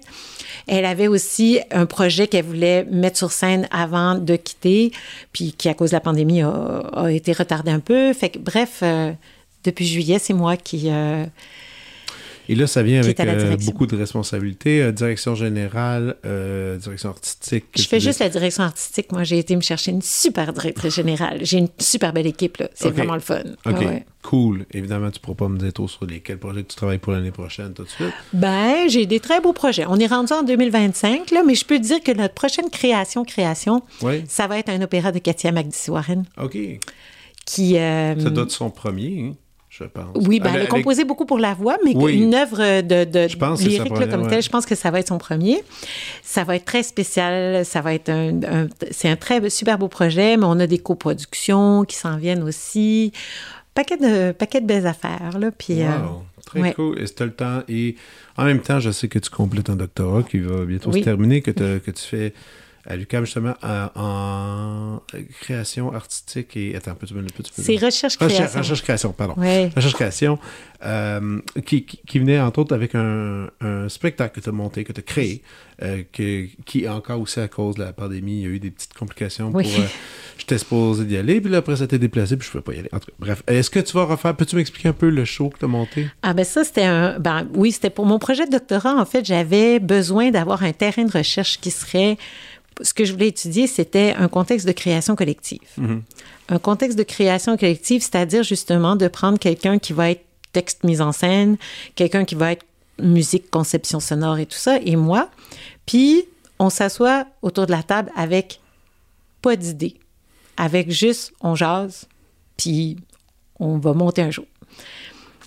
Donc, on jase, puis on monte un show. Puis on a finalement, en, travaillant, en discutant, en jasant, en mettant, on a, des, on a monté un, spectacle qui s'appelle Aujourd'hui Calling You, qui était, je vous dirais que mes, nos sources d'inspiration, c'était beaucoup le karaoké. C'était beaucoup la chanson Calling You de, du film Bagdad Café, mm-hmm. euh, pour ceux qui sont aussi vieux que moi. Et puis, il y avait aussi euh, J'aime Hydro, le théâtre documentaire de porte-parole. Donc ça, c'était comme... Qui a ouvert des portes à un style euh, qui, existait, qui, existait minimalement avant et qui maintenant est rendu très populaire. Oui, oui, tout à fait. Puis justement, euh, ça nous a permis de créer ce spectacle-là à trois. Pour moi, de réaliser un rêve de création collective qui s'est avéré très satisfaisant plein d'écueils, mais euh, je pense que je m'y attendais un peu, je n'étais pas étonnée, mais qui s'est quand même passé dans le bonheur et l'harmonie et surtout, je pense, euh, la richesse de, des contributions de tous les trois. Puis ça a donné ce spectacle-là qui, euh, qui est, je pense, un gros, gros moment de fun et de plaisir. Et... Est-ce que, est que, vous allez le refaire? Ben, j'espère. Pas pour l'instant. Il n'y euh, a pas d'occasion encore confirmée, mm. mais c'est certainement un spectacle que je te dirais qu'avec la, la, la, prise de, de, la transition à Chanley, puis tout ça, il y a des dossiers à un moment donné sur lesquels il faudrait mettre plus d'énergie, mais on va y venir. Entre autres, tu dois te concentrer aussi à chanter, parce qu'il faut, bien chanter aussi. C'est ça, il faut chanter, puis aussi, faut... Euh, je pense que ça va être ma, ma job comme directrice artistique mais ça l'était un petit peu déjà avant comme chanteuse, mais de de voir ce qui se fait, de voir là où les gens sont. Qu'est-ce qui se fait? Qu'est-ce qui se fait en danse? Qu'est-ce qui se fait en opéra? Qu'est-ce qui se fait? Je connais, sans, sans me vanter, je pense que je connais la scène montréalaise assez bien. Mmh. Je, je, je, je, consomme pas mal de, de, de culture. Je suis pas souvent chez nous le soir. Mais il euh, faut que j'aille voir ce qui se fait ailleurs aussi. Mhm. Parce que j'ai l'impression que ce qui se fait ailleurs peut certainement parler au public d'ici. Puis il faut que je vois aussi qu'est-ce que moi, comme artiste d'ici, j'ai à raconter aux gens d'ailleurs. Puis. Euh, aussi parce que je crois que nous vivons dans une ère de coproduction, de collaboration, puis j'ai certainement envie de travailler avec des artistes d'ailleurs. Euh, et peu importe qu'il soit musicien, qu'il soit euh, acteur, metteur en scène, chorégraphe ou peu importe. Donc euh, là, j'en suis surtout, je dirais, à faire, pas l'état des lieux, je dirais à, faire le tour de mon terrain de jeu, voir euh, à quoi on va jouer, avec qui je vais jouer. Puis, euh, puis à partir de là, ben. Ben, s'amuser. Oui, on va s'amuser. Euh, avant de passer euh, à un, deux segments qui portent le nom de cette émission, je te dis merci parce que il n'y a pas longtemps, je te disais que j'enseignais violon à mes, mes filles, puis il y avait un petit peu un manque d'intérêt de leur part, c'était un peu... Je me disais, peut-être je devrais laisser tomber. Puis toi, tu m'avais dit, Fred, laisse pas tomber. Donne-leur des cours de musique. Puis, tu sais, juste, au moins jusqu'au secondaire, puis après, ils feront ce qu'ils veulent. Mais au moins, donne-leur la base. C'est un des meilleurs conseils que, que, j'ai reçus. Je suis pas content de continuer à le faire. Mhm. Merci en passant. Parce que ben, sinon, même si on se chicane encore un peu avec ça, mais au moins, c'est présent. Au moins, euh, ma plus vieille est capable de déchiffrer une pièce, une partition, capable de lire. C'est quand même un langage. Puis, c'est vrai que ça fait, c'est important de, le faire. Ah, puis écoute, crois-moi, quand elle va avoir 15 ans, puis qu'elle va avoir euh, comme 10 ans de musique en arrière de la cravate, là, là, elle va réaliser la chance qu'elle a, le fun qu'elle peut avoir. Le, aussi, socialement, le, la la position que ça lui donne d'être capable de faire de la musique, de savoir c'est quoi, c'est ça te dans une dans une, une cour d'école secondaire là, quand tu es un musicien puis que tu es capable de lire une partition, c'est ça ça, ça te donne toute une posture. Mais c'est sûr qu'il ne faut pas, faut pas s'étonner qu'un enfant de 8 ans qui est en train d'écouter la TV, si tu lui dis, OK, il faudrait que tu ailles pratiquer, il ne dira pas comme, Ah, il est enfin. Non, non, ben non, non, non, ça se passera pas. Mais en fait, tu souvent les gens me disent, Ah non, moi, ma fille faisait du violon, puis elle a arrêté parce qu'elle n'aimait pas ça. Puis, comment tu fais pour que tes enfants aiment ça? Ben, je dis, moi, je, je, leur demande pas s'ils aiment ça ou non. On n'est pas, obligé de tout savoir. C'est ça. Tu sais, c'est la technique Donald Trump. Là. Si tu ne veux pas qu'il y ait de malade de COVID, tu ne fais pas de test. C'est ça, c'est ça.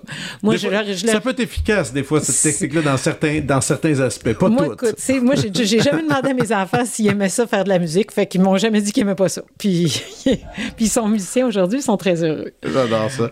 OK, on passe à la prescription. Ouais.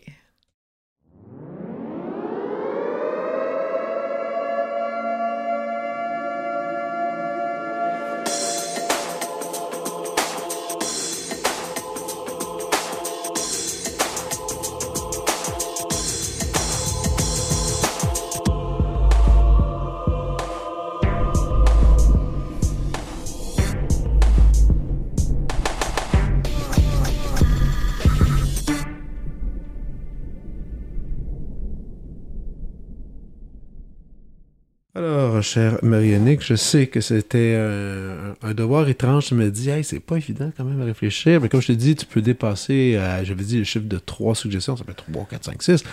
Mais tu m'as dit que tu avais travaillé un concept. Alors, je, suis un, petit peu, un petit peu excitée de voir ça. Ben, D'abord, je me suis dit, plutôt que d'aller vers. Euh, je vais plutôt observer c'est quoi, moi, mais, qu'est-ce que qu'est-ce que je qu'est-ce que je consomme, qu'est-ce, que, qu'est-ce qui me réconforte, qu'est-ce, vers quoi je vais naturellement? Puis je me rends compte qu'il y a des artistes, sans l'avoir nécessairement choisi, je connais leur œuvre au complet. Systématiquement, j'ai lu tous leurs livres, j'ai vu tous leurs spectacles, j'ai écouté tous leurs disques, sans me poser de questions, mais c'est naturel que s'il y a un spectacle, que c'est sûr que je vais être là. Puis, aussi, c'est le, le gros, ben, d'ailleurs, quand j'enseigne, c'est toujours la, le, le, point de référence, c'est c'était bon, c'était bon le livre que tu as lu, est-ce que tu le relirais? Hmm. C'était bon la chanson, est-ce que tu la, tu la réécouterais? parce que pour moi, il y a des affaires qu'on fait comme ça, c'était vraiment bon. Est-ce que j'y retournerais? Hmm, ben non. J'ai eu ce que j'avais à avoir de ça. Alors que d'autres œuvres vers lesquelles on retourne inlassablement, puis fait que vraisemblablement, il y a ce que cette œuvre-là est, mais il y a aussi comment elle te fait sentir. Il y a, hmm. c'est bon, tu sais, c'est un miroir, hein? on est des artistes, on est des miroirs. Donc, euh, il y a trois artistes comme ça que j'ai identifiés. OK. Puis j'étais, comment je pourrais étonnée moi-même que de voir comme ah ben oui c'est vrai. Alors il y a bon je suis allée d'abord du côté de la littérature. Je lis beaucoup depuis que je suis toute jeune, mais j'ai la, j'ai la, je suis la lectrice la plus. En fait, je lis des livres, je, ne sais même pas c'est quoi le titre. Je lis des livres comme de même. Mais Jacques Poulain est un auteur qui hmm. m'a construit je porte une part importante de moi, ça vient de Jacques Poulain. Cool. Pour plein de raisons, mais la lecture de Volkswagen Blues quand j'avais 17 ans a été un point tournant dans ma vie, certainement.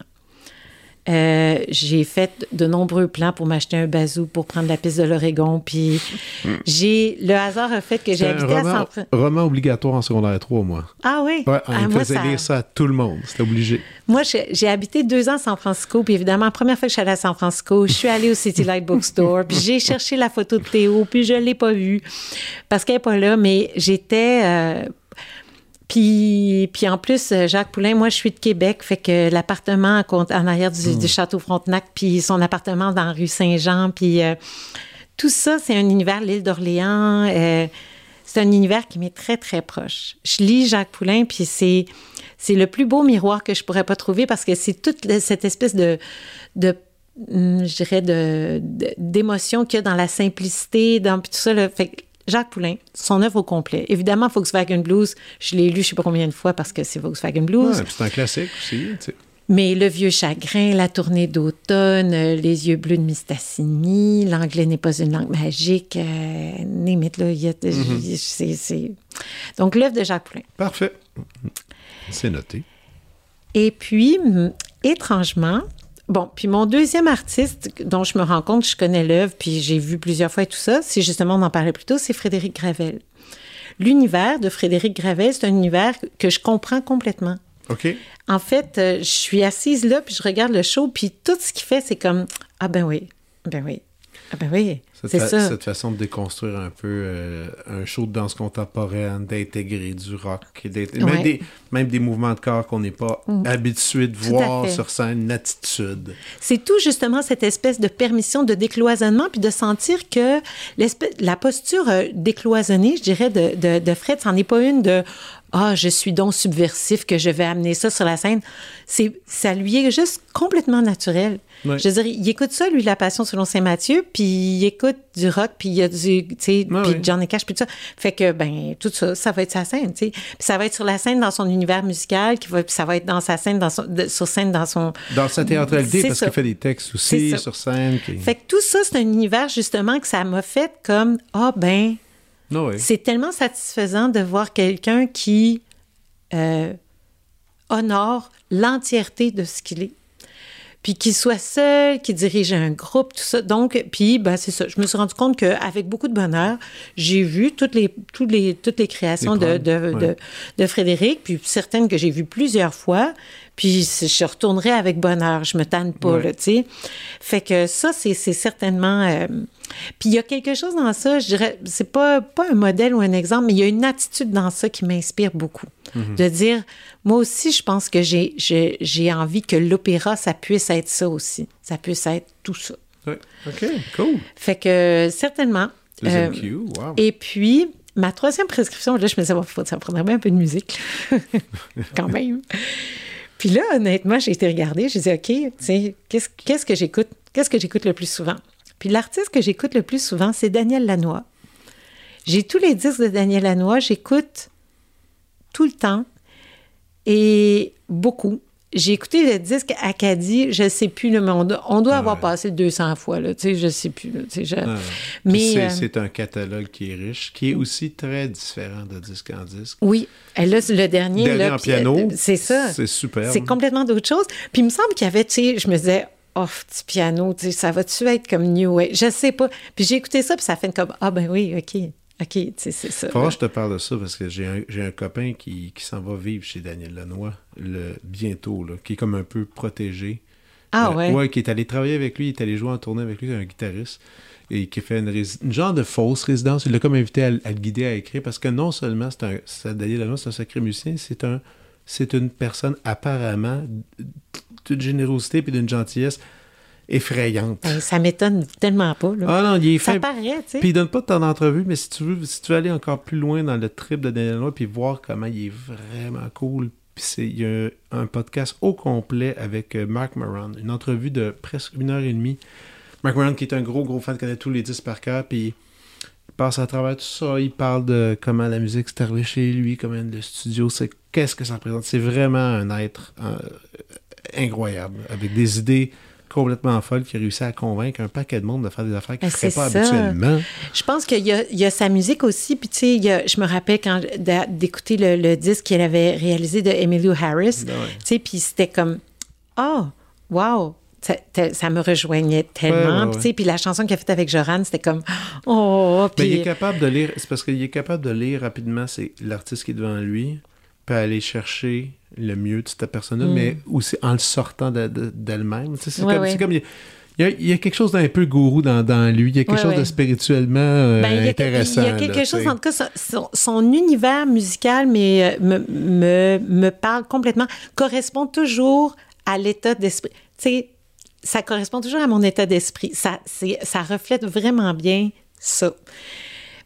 Puis, peu importe le disque, là, c'est sûr que, il y a certains vers lesquels je vais retourner plus que d'autres, mais pas, tu sais, Belladonna, j'écoute ça, là, euh, le disque. Très bon, Belladonna. c'est pas mon préféré. Moi, mon préféré, c'est l'autre d'avant, avant Belladonna. Euh, euh, Shine? Ouais, j'adore Shine. je sais qu'il y a plein de monde qui détestent Shine. Moi, j'ai du plaisir avec ce disque. Puis moi, écoute, d'entendre un accord majeur à guitare électrique dans le milieu d'une tune me remplit de bonheur. J'aime les accords majeurs. Il y en a trop peu dans notre vie, dans la musique pop.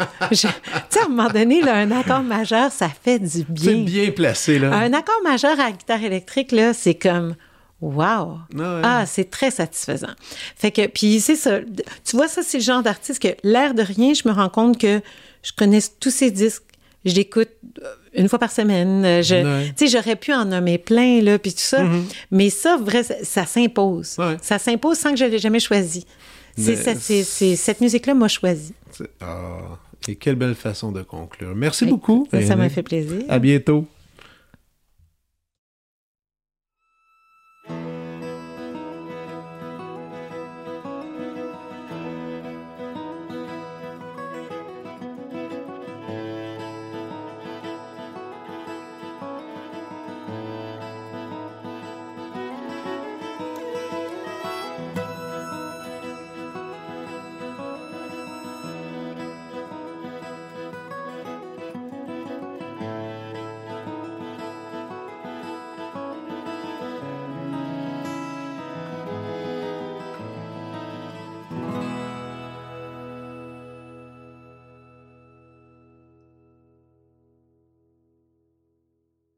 J'espère sincèrement que cette conversation vous a plu. Et maintenant, on va se diriger vers une musicologue, tout nouvelle professeure au département. Voici Vanessa Blais-Tremblay. Vanessa Blais-Tremblay est professeure de musicologie au département de musique de l'UCAM.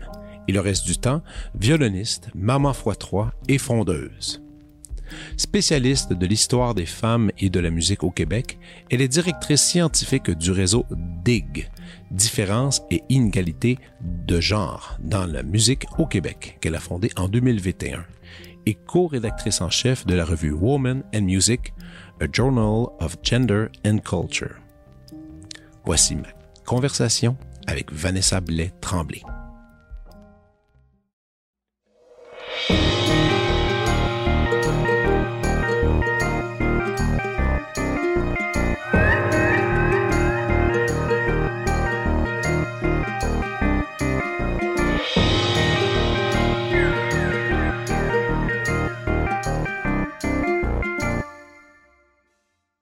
Alors, euh, écoute, je suis content qu'on prenne un peu de temps euh, pour se jaser à travers la, fin, de, la fin de session. Euh, et ça fait pas longtemps que tu es maintenant au département. Ça fait quoi maintenant? Une session complète? Oui, c'est ça, depuis juillet, pour vrai. Depuis juillet. Et moi, j'aimerais, avant que tu nous parles un peu de ton rôle ici, je serais quand même curieux qu'on aille un peu ben, brosser un peu ton, ton parcours, si on pourrait dire ainsi, parce que toi et moi, on se connaît quand même de l'université, on s'est connus à l'époque. Si je peux te dire quand même à ma perception de toi quand tu étais à l'université. Tu étais une fille assez discrète. Et euh, je dirais pas peut-être timide, non. Tu pas si timide, mais tu sais que tu faisais ton, truc, super violoniste, mais qui aussi s'amusait à jouer à différents genres musicaux. Tu étais dans le classique, mais je sais que parallèlement, tu avais d'autres projets qui n'étaient pas si classiques, ce qui est un peu euh, rare quand on était à l'université McGill, si on peut dire ainsi, parce que ça, à on, aime bien euh, mettre l'accent sur la discipline qu'on pratique et un point, c'est tout. Et c'est pas une mauvaise critique, je veux dire, c'est comme ça. Cette université-là pratique comme ça, puis je suis fier de. J'enseigne aussi là, euh, comme chargé de cours et j'ai, adoré étudier là. Mais j'aimerais aller encore plus loin là-dedans. Où est-ce que, quand est-ce que la musique est apparue dans ta vie? Ben, très jeune. Moi, j'ai grandi dans une petite ville où euh, il y avait un programme de musique au primaire, une concentration musique. Donc, euh, tous les avant-midi, on faisait les matières euh, français, anglais, tout ça. Puis les après-midi, on faisait de la musique tous les jours. C'était dans quel coin, ça? C'était à Rosemère, ça ah. s'appelle l'école Alpha. un programme de cordes super fort. Puis les deux professeurs que j'avais à l'époque, je me rappelle encore très bien, c'est vraiment eux qui m'ont transmis leur passion de la musique, mais de toute la musique. Très tôt, on apprenait le classique, on apprenait la musique populaire, puis on apprenait beaucoup par le son. Je pense que certaines écoles ont différentes approches, mais la mhm. méthode euh, avec laquelle j'ai appris, c'était en écoutant de la musique puis en reproduisant ce que j'entendais sur le violon, beaucoup plus que en lisant une partition directement. Je pense que ça a été euh, un ancrage important qui euh, a fait en sorte que peut-être plus rapidement ou en tout cas plus facilement, euh, j'ai eu envie de euh, sortir rapidement de la musique classique là, quand, pendant mes études au cégep puis à l'université. Je suis allée au cégep Vincent Indy, qui est une école euh, avec une super belle réputation en classique, justement. Mais c'est là que j'ai commencé à faire la musique traditionnelle avec des musiciens que j'avais rencontrés là-bas dans la cafétéria de l'école de musique Vincent Indy.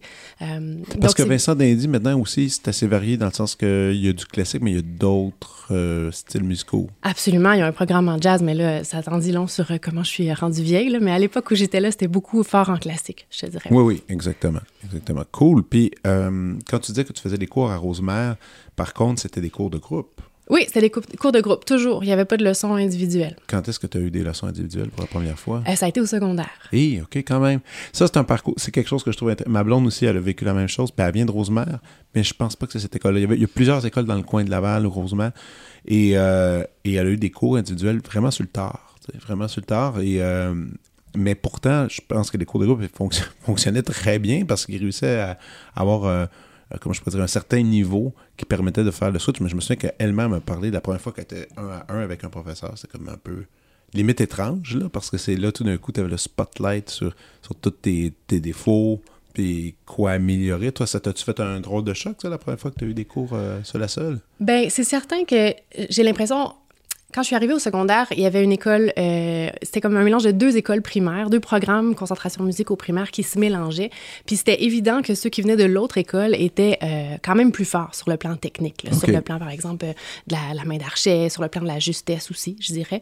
Euh, et donc, quand on est arrivé à nos premières répétitions d'orchestre, ce que je me rappelle très bien avoir remarqué, c'était que c'était les gens qui venaient de cette autre école-là qui étaient tout en avant. Hein. L'orchestre, il y a souvent, plus on est en avant, plus on est bon, ou en tout cas, c'est ce ben, qu'on... Quand on est jeune. Quand on est jeune. C'est ça. Dans les orchestres professionnels, tout le monde est bon. Euh, ça, Quoi que c'est encore un peu euh, gagner une chaise titre en avant, faut que tu as, fait un processus d'audition assez précis qui fait que tu es pas mal bon. Mais après, une fois passé les, les, les deux premiers pupitres, c'est d'orchestre, qui sont les chaises titres. Après, c'est pas mal tout le même niveau. Là, ben, professionnel, oui, mais justement, les orchestres amateurs, on avait vraiment cette idée-là que si tu as eu 92, tu es la chaise en ah, avant. si tu as eu 88, tu es l'autre chaise en arrière. Et donc, et etc. Que si c'était vrai, si c'était pas vrai, on le savait pas, mais c'était quand même ça qui circulait. Et puis, euh, je suis revenue à la maison, puis là, je, te le dis, puis là, j'ai une double carrière comme prof, mais je continue à faire, euh, à faire de la musique aussi. Mais quand je suis rentrée au secondaire, j'étais pas au milieu de l'orchestre, j'étais la dernière chaise, les violons. Dans le fond, le local était tellement petit que j'étais dans l'espèce de petit local adjoint où on stockait les instruments de percussion. J'avais de la difficulté à voir la chef. Ouais, c'est ça, un difficile contact euh, avec les premiers. Mais en même temps, super formateur de temps arrière. Ben, oui, mais en même temps, bon, j'étais en secondaire 1, je suis revenue à la maison, j'ai dit à ma mère, ah, euh, je suis vraiment, vraiment loin, visiblement. Là.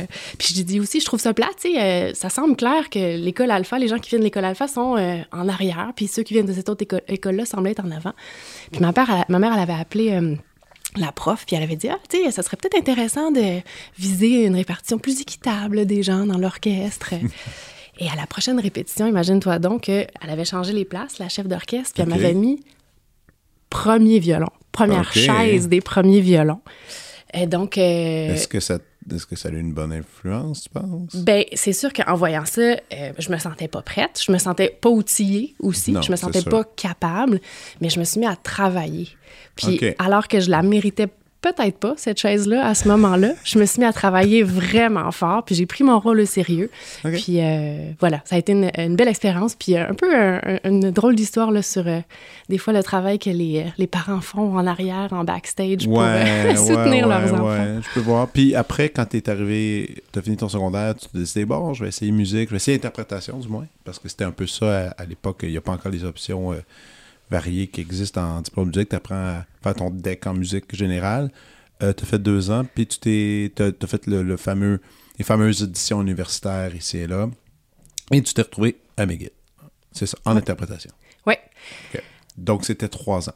Tu as fait trois ans ou quatre ans? Ah, j'ai fait quatre ans parce que je parlais pas du tout anglais, moi, avant de rentrer à McGill. Euh, puis en déposant mes admissions, admissions à l'université, je m'étais dit, ah, euh, je veux peut-être faire. J'aimais les sciences aussi. J'avais fait un double deck au cégep. Euh, OK, tu as fait un double deck. oui, c'est ça. Puis je m'étais dit, ah, peut-être que j'aimerais ça, faire médecine. Puis en remplissant mes demandes d'admission, j'ai eu un moment, après un show justement de trad, que je me suis dit, je pourrais pas vivre sans musique. Je pourrais faire d'autres métiers, mais je pourrais pas vivre sans ça. Puis j'ai mhm. besoin de centrer ma vie autour de la musique. Et donc, j'ai fait une seule demande à l'université, euh, à McGill. Puis j'ai dit à mon père, euh, je vais... Euh, C'est tout? Ah ouais? ouais. une demande. Puis je me suis dit, ah ben tu sais, je veux vraiment avoir une formation la plus large possible, apprendre l'anglais, m'ouvrir le plus de portes possible, me donner le plus de chances possible. Puis ben, j'ai été acceptée à McGill, donc j'étais bien fière. Wow! Et wow, t'as même pas fait des backups euh, dans ah, l'UDM ou bien euh, conservatoire ou toi, c'était là que tu t'en allais? C'est là que je voulais aller, ouais. Wow! OK, mais c'est très louable. Et, en plus, on sait que c'est pas super facile d'entrer à, à McGill. C'est assez compétitif. C'est au Canada quand même en interprétation. Ça, ça se bat, ça se bat dur pour avoir une, place parce que c'est à l'international, puis il y a beaucoup de gens qui viennent des États-Unis, puis tout ça. Donc, tu fais ces quatre années-là. Tu, peux, tu te mets à parler anglais, tu apprends le violon, tu fais les matières. Et parallèlement, je sais, comme je te disais, on, se voyait, on se croisait. Toi, tu faisais des petits bands en dehors de l'école, c'est ça? Oui, c'est ça. Ben, Toujours trad? Non, euh, j'ai fait, j'avais mon band de trad là, avec lequel on faisait des spectacles de cabane à sucre, un petit peu de compo. Mais j'ai commencé à jouer à cette époque-là avec un pianiste euh, que tu connais peut-être, qui s'appelle Richard Abel. Oui. Qui est un pianiste euh, qui fait. J'ai déjà fait du Richard Abel. C'est vrai? Ah ben, on s'est pas croisé. On s'est pas croisé, non. Non, mais je pense qu'il y a bien des musiciens qui ont passé, qui ont passé sur des gigs de Richard. Des cordistes, là, je pense que oui, absolument. Ben, c'était vraiment dans des belles années des spectacles de Richard. il, fait, il avait fait une tournée, je me rappelle bien, euh, il avait fait la première partie de, du Glenn Miller Orchestra euh, partout au Canada. Fait qu'on on était partis pendant tout un été. Euh, à cette époque-là, le percussionniste était mon chum en plus. Fait que c'était une belle. Mais quand même, ça mm. mérite d'être mentionné un peu qui est Richard Abel, parce que certains, je pense que ben, les jeunes, jeunes générations ne savent pas c'est quoi ce nom, qu'est-ce que ça résonne, mais pour nous, c'était. Peut-être tu peux me corriger si je me trompe. Il y a Richard est pianiste. Un jour, il a gagné le million quand même, un, ou deux, je me souviens pas, un peut-être. Puis à cette époque-là, il avait décidé de prendre cet argent-là puis de l'investir sur lui-même, en ayant, en faisant des productions, des grosses prods euh, avec son piano, un piano qui traînait partout, piano blanc, je me rappelle encore. Puis avec des shows, c'était costumé. C'était un peu, il y a quelque chose qui qui faisait quand même un parallèle un peu avec, euh, comment il s'appelle le violoniste euh, André Rieu. André Rieu, un peu. sais où c'était très populaire, puis les gens, ils, orchestraient des, chansons, souvent en instrumental. C'était toujours instrumental, du moins dans mon temps. Euh, et, et, les gens aimaient ça. C'était quand même un public un peu plus âgé, mais il était vraiment doué pour donner un show dans lequel tu sentais que tout le monde était heureux. Vraiment, à chaque fois. Puis super conditions. Moi, je me souviens encore des, des soupers avant les shows. C'était tout le temps. Tout le monde, lui, c'était super important de connaître tous les musiciens, poser des questions, était extrêmement chaleureux. Personnalité assez, assez unique. Je sais pas s'il continue à faire ça encore aujourd'hui. Je sais pas, j'ai pas, pas de nouvelles. Ben moins puis différemment. Euh, mais moi, les années où j'ai joué euh, avec Richard Abel, ce qui m'a vraiment marqué, c'est à quel point il rendait les gens heureux. Ah, c'est fou. À la fin de ces spectacles, j'en ai fait là, des années. On, on faisait des spectacles presque à toutes les fins de semaine, des fois deux par fin de semaine. Puis euh, ils visaient un public, ils faisaient sortir les personnes âgées de chez eux en leur faisant des chansons qu'ils aimaient ou qu'ils connaissaient. Euh, parfois, c'était des extraits aussi, juste assez. des euh, medley, là, genre. Des medley, c'est ça, mais avec le thème connu de. Il faisait, je me rappelle, un extrait de, du concerto de piano de Tchaïkovski, par exemple. Donc, il faisait ça. Puis, évidemment, c'était pas nécessairement le public qui serait allé voir le concerto en entier, mais Richard allait chercher, faisait un mélange de thèmes, euh, comptait des blagues à travers tout ça. Puis à la fin de chacun de ces spectacles, chacun de ces spectacles, puis j'en ai fait honnêtement des centaines, il y avait une innovation debout à chaque fois. Les gens venaient nous voir à chaque... Et, à chaque show, il était en arrière, en train de serrer la main à tout le monde. Tout le monde. Tous les autographes. Je me souviens qu'il amenait son Félix, c'est Félix. Puis il mettait et il dit Prenez-le dans votre main parce qu'il vous appartient, parce que le public, c'est à cause de vous. Il rendait l'expérience là, de euh, rockstar un peu, mais accessible à tout le monde. C'était vraiment impressionnant. ben, c'est un gars hyper talentueux, Richard, hyper accessible aussi. Puis, euh, tu sais, j'étais très jeune quand j'ai commencé à, jouer avec lui. Euh, j'avais 15 euh, ans. En fait, euh, il avait demandé, je jouais dans l'orchestre symphonique des jeunes de Laurentide euh, à cette époque-là. Puis j'étais première chaise. Puis on avait fait un concert avec lui. Puis j'avais fait, il m'avait demandé de monter le, duo Les Amours lointaines. Je sais pas si tu as joué ça aussi. bon. Fait que je l'avais monté, j'étais mini. Puis il avait aimé comment ça se passait sur scène. Puis quelques semaines plus tard, il m'avait invité pour aller faire, je sais pas si je devrais dire ça, mais aller faire des gigs de casino. Puis, bah ouais, mais, ben, mais, j'étais pas pas en tout cas. Dans ce temps-là, c'était plus lousse. Ben, c'est ça. C'était il y a très longtemps. mais euh, puis ça, c'était, ça, a été mes premières vraies expériences euh, professionnelles là, de gig. Euh, puis quand je suis partie avec Richard en tournée partout au Canada, ça a été les, premières fois où vraiment euh, j'ai été mis dans une position où il fallait que j'interagisse avec les gens d'une nouvelle manière. Tu sais, euh, le rapport entre des musiciens et musiciennes classiques euh, puis le public est vraiment différent que quand on fait du pop. puis Richard, dans son spectacle, il y a beaucoup d'éléments où il veut impressionner, où il veut mettre en valeur. Donc, des, on faisait Chardash, par exemple, je me rappelle. Ah c'était une super pièce. L'idée, c'était à la fois de bien la jouer, un, mais aussi de faire rire les gens, de leur faire vivre des émotions. Euh, puis c'est vraiment avec lui, là, on avait fait un spectacle, j'avais juste 17 ans au Centre Bell. Euh, il y avait 19 000 personnes, je ah pense. Ah Donc, euh, ça a été vraiment formateur pour moi. Puis je lui serai toujours reconnaissante, je lui serai toujours reconnaissante euh, de m'avoir donné cette chance-là, alors que je n'étais pas prête, mais je l'ai fait. Puis euh, c'est grâce à ça que peut-être justement la fille timide, un peu discrète que tu as connue, euh, a, eu, a, eu la piqûre, en fait, de la scène. Puis cette piqûre-là piqûre de, de, de, jouer avec un public, de de, raconter, de, performer. Euh, je la mets en scène aussi dans ma job de professeur. Donc, à la fois comme mhm. violoniste, mais comme prof, il euh, faut, faut, faut, avoir une énergie justement qui, qui interpelle les gens, qui, les, qui, leur une, manière de transmettre en fait euh, sa passion de la musique qui, Est, lisible pour les gens. C'est drôle parce que c'est c'était du pop, mais c'est du pop classique. il y a quelque chose qui est, qui est drôle quand tu es musicien classique, tu embarques dans un, une gig comme ça, c'est de penser que c'est justement un bout du concerto de Tchaikovsky, les gens peuvent taper dans les mains. Puis là, c'est comme tous les codes, ils, brisaient un peu ces codes-là, si on peut dire, les codes qu'on est habitués. Puis c'était, amusant. En tout cas, moi, j'ai, on a déjà eu bien du plaisir. Donc, tu as fait ça, qui était une belle gig de jeunesse, en fait, ça pour payer ses études, faire ses trucs euh, parallèlement. Puis tu restes en forme sur l'instrument, évidemment. Euh, quand tu étais à l'université, tu termines ton, ton bac.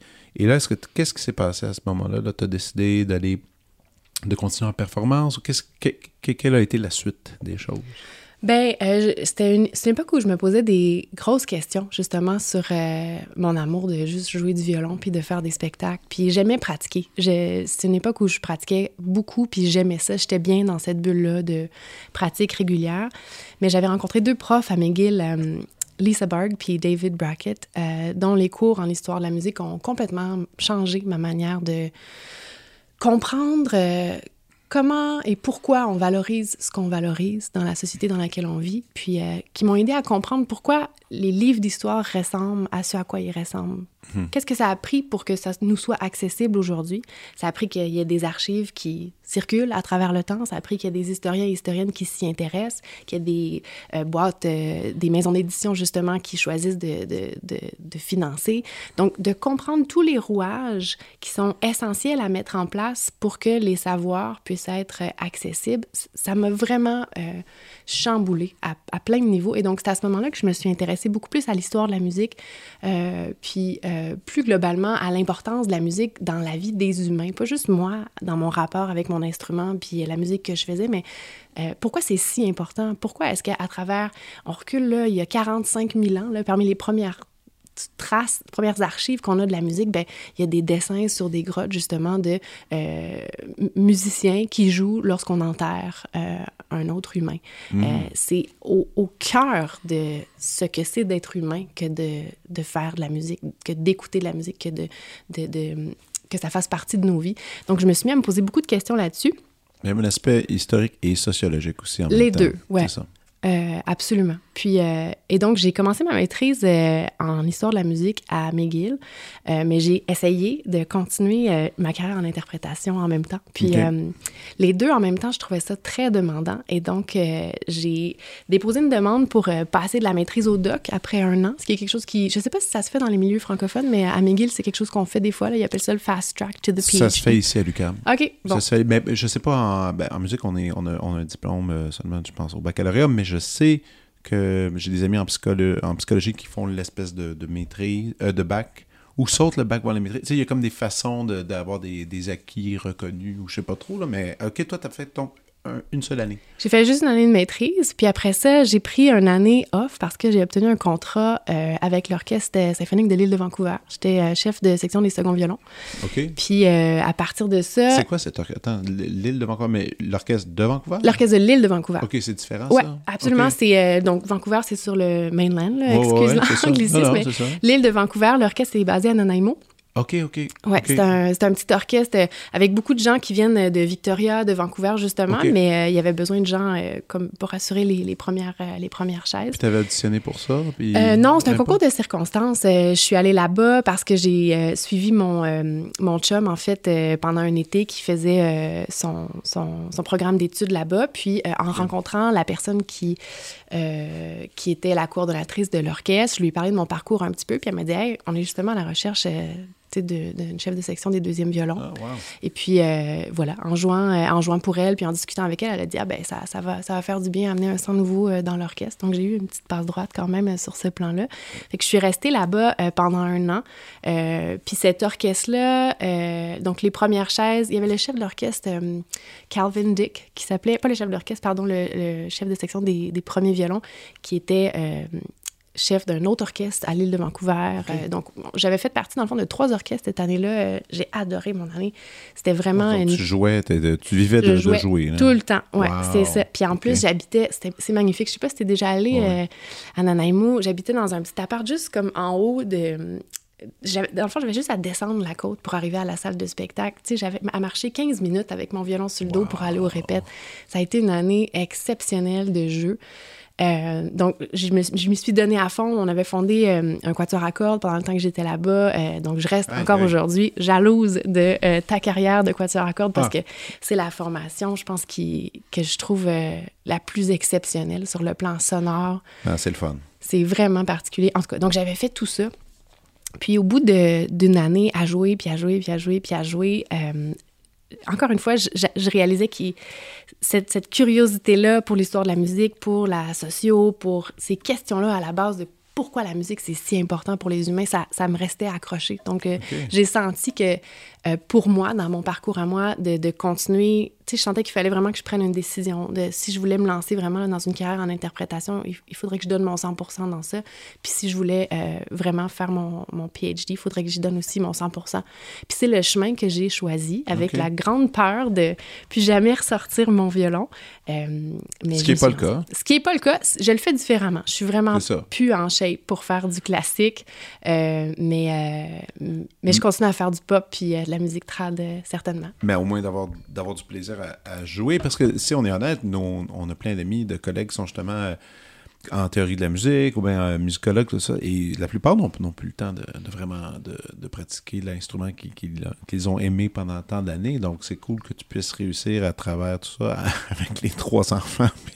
Et toute la famille et tout le reste. C'est pas évident de trouver, trouver des hobbies ici et là, mais c'est quand même c'est cool que tu, que tu, gardes les pattes là-dedans. Mais là, revenons au PhD. Donc, tu, tu finis ton truc à Vancouver, tu reviens ici et euh, tu décides de te lancer justement dans ces grosses études-là qui, euh, qui sont difficiles, on va le dire, quand c'est quand même une épreuve. Euh, je sais, tu été une épreuve pour toi ou pas tant? Oui, je pense que c'est obligé d'être une épreuve.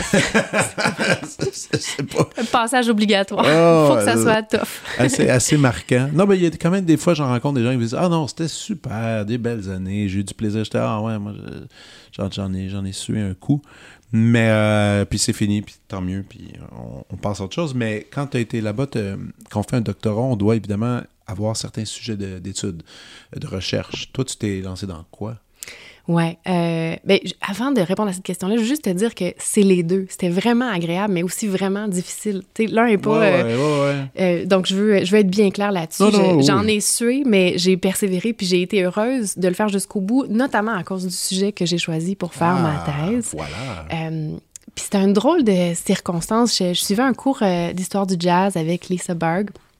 Puis, comment elle fonctionne à McGill, c'est qu'elle nous demande de soumettre une proposition de travail de fin de session là, pour euh, chacun de ses cours. Et puis, je lui en avais soumis deux. Un que je savais exactement comment j'allais faire. J'allais analyser un truc avec un vidéo YouTube. Je savais exactement quelle euh, bibliographie j'allais mobiliser pour répondre à mes questions. C'était clair. Je, je savais. J'avais déjà mon plan d'écriture dans ma tête. Puis j'avais aussi une autre proposition qui était... Euh, beaucoup moins claire, où est-ce que j'ai posé en gros la question en cinq ou six euh, versions différentes. Où sont les femmes en histoire du jazz au Québec? Parce que je m'étais intéressée à ça, euh, pas en tant qu'interprète. Spécifiquement au Québec. Oui, au Québec, c'est ça. Euh, c'est quelque chose que je voulais explorer parce que je me suis dit, si je veux faire une thèse, c'est plusieurs années, puis j'ai envie d'écrire quelque chose qui va être pertinent qui reste pertinent pour les gens qui me sont chers, genre ma grand-mère, par exemple, qui, mm-hmm. qui, est décédée malheureusement l'été dernier. Mais c'est une femme avec qui j'ai eu, euh, c'est une femme hyper importante dans ma vie, avec qui j'ai toujours aimé avoir des conversations sur tout et rien. Puis je me disais, si je m'embarque dans un projet d'aussi grande envergure, j'aimerais ça, être capable d'écrire sur quelque chose qui va être pertinent pour elle. Puis ma grand-mère, elle m'avait dit une fois, euh, tu sais, quand je grandissais, là, euh, c'était pas juste la musique traditionnelle, les rigodons et tout. Là. Ça, là, c'était le samedi soir. Mais le vendredi soir, on allait dans un club de jazz. Les clubs, oui. Ouais. Et puis moi, j'ai trouvé ça hyper intéressant parce que c'est deux histoires qu'on n'a pas tendance à voir ensemble. On a tendance à parler de musique trad, à faire le lien avec l'identité québécoise, le mhm. passé culturel québécois, etc. Puis le jazz, c'est comme un autre bébite, comme si ça fallait raconter ces histoires-là dans deux livres différents. Parce que le jazz a changé, parce qu'il y a eu cette époque-là, justement, j'en parlais avec, avec qui j'en parlais, euh, des gens avec qui, qui saxophoniste il n'y a pas longtemps, qui est plus dans la soixantaine avancée qui me racontait que il, travaillait à temps plein à Montréal, à tous les soirs.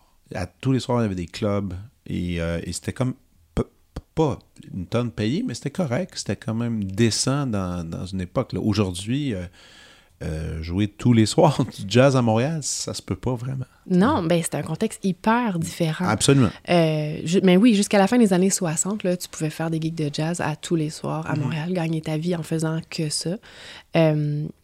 Et donc, j'avais lu un peu sur l'histoire du jazz, qui est un des seuls euh, genres musicaux que j'ai jamais joué au violon, en fait. J'ai exploré ah. vraiment presque tout, mais j'ai jamais joué du jazz. OK.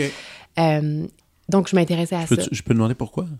Ben, je pense que j'étais intimidée. Très honnêtement. C'est intimidant. C'est intimidant. Puis pour commencer à jouer du jazz, j'avais l'impression qu'il fallait commencer tout de suite dans les jam sessions. Puis on revient à la fille timide dont tu m'as parlé il y a cinq minutes.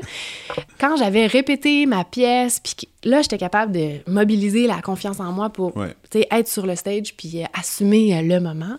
Mais sans préparation, euh, moi, les jam sessions, j'ai toujours trouvé ça super intimidant. Et donc, j'ai jamais osé aller là, en ben, fait. Pour être franc, moi aussi. moi, j'en ai fait un peu des affaires jazz, mais c'était toujours avec les mêmes amis un petit band, puis tout ça. Mais se lancer, aller sur la scène, puis là, il y a des bons joueurs, puis le monde sait exactement qu'est-ce qu'ils font avec des standards qui revirent euh, upside down, ils font ce qu'ils veulent avec ça, puis toi, tu sais pas trop. Puis l'improvisation, c'est difficile, ça prend du temps, puis on en a tous déjà vu, toi et moi, des gens qui vont improviser puis qui se pètent la gueule aussi, là, puis que c'est pas super. Puis là, tu te dis, je, je veux pas être cette personne-là, ça n'a pas de bon sens. C'est vraiment, c'est étourdissant, là, quand même, aller jammer du jazz avec des gens que tu connais pas, là. C'est un peu. Euh, ben, il y a beaucoup de. Je sais pas. Ça, prend, ça doit prendre un espèce de noyau de confiance en soi que, ah qu'il faut avoir, je pense, tôt dans son, dans, dans, son parcours pour se lancer, ou en tout cas que moi, j'avais pas à cette époque-là. ça, ça, paraît pas euh, soudainement. Là, faut, comme tu dis, il faut qu'il y ait au moins une base qui soit là, puis que tu nourrisses ça, puis que tu ailles, puis en tout cas. Ouais, mais, mais le jazz, c'est ça, parce que j'improvise en pop. Euh, en trad, on improvise tout le temps. Des Ouais. fois, on va faire un reel qui est dans une autre tonalité, on va le ramener dans telle tonalité. Les Ouais. finales de reel, c'est toujours. Il n'y a jamais personne qui fait la quatrième mesure. euh, À la même, ouais, de la la même façon, manière. puis. Euh, donc, puis les shows que je fais aujourd'hui, il y a beaucoup d'impro, mais en pop, euh, ça m'apparaît un langage, euh, en tout cas pour moi, qui était plus accessible avec ma formation en violon classique, je te dirais. Fait que tout ça pour dire, je m'étais intéressée à l'histoire du jazz sur le plan historique. J'avais lu là, plusieurs ouvrages de grande qualité d'ailleurs qui ont été écrits sur Ok. Albert Jones, Oscar Peterson, un, un livre de John Gilmore qui s'appelle euh, The Story of Jazz in Montreal. Puis il n'y avait pas de femmes, pas de femmes sur euh, plusieurs décennies. Pas de femmes sur euh, des, des créatrices. euh, je veux dire, comme là, tu sais, on parle, on parle de ces, ces Oscar Peterson qui sont des espèces de légendes qui ont, qui ont enregistré tout ça. euh, Est-ce que tu dis qu'il n'y avait aucune littérature vraiment adressée à ça? dans les livres. Il n'y avait pas Dans de femmes dans les livres. On pouvait ouvrir un livre d'histoire du jazz, l'histoire du jazz à Montréal, et jusqu'au milieu des années 60, trouver zéro. Parce Femmes. que parallèlement, si on va dans l'histoire du jazz en général, qui est souvent reliée avec les États-Unis, il y a quand même des femmes. Absolument. Euh, Mais là est exactement la bonne question. Puis moi, je suis partie avec ce projet-là. Je reviens à ma proposition là, de projet de fin de session.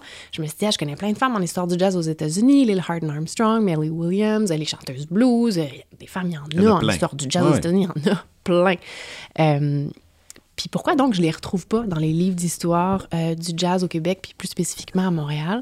C'est la question en fait que j'ai posée à ma prof. Puis euh, elle a corrigé les deux. Elle m'a dit évidemment ma première proposition de recherche, euh, c'est très bien, bonne chance. Puis elle a lu la deuxième, puis elle a dit, elle a écrit quelque chose qui encore aujourd'hui guide plusieurs de mes décisions. Elle a écrit high risk, high reward. Donc plus le risque Ouais. est haut, plus dans le fond la récompense pourrait être élevée. Ouais.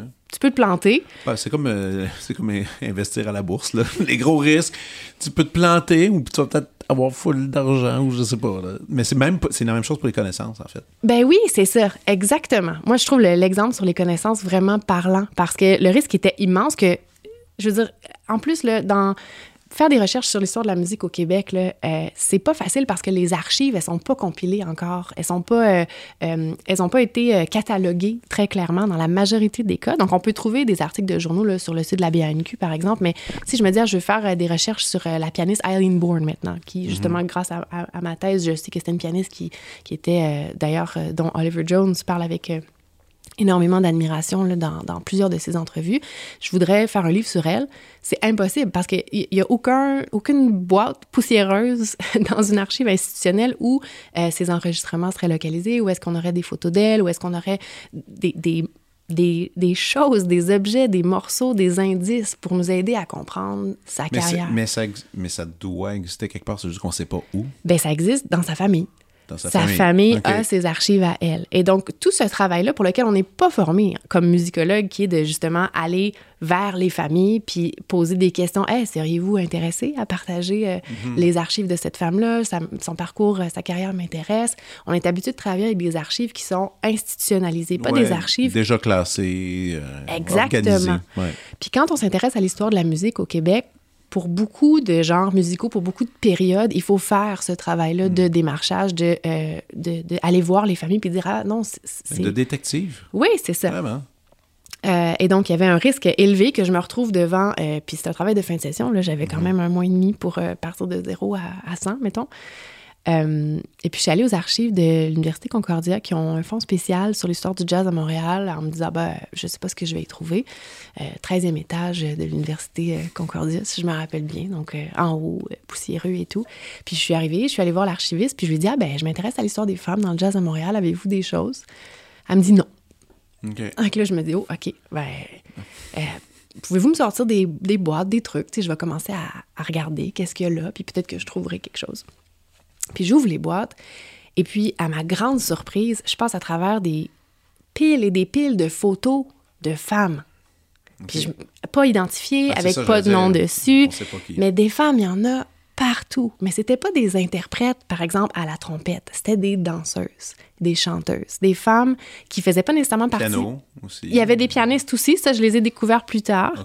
Euh, mais je, te parle de ma première surprise. Là, de, je, me dis, je, me disais, je vais ouvrir ces boîtes-là, je trouverai rien.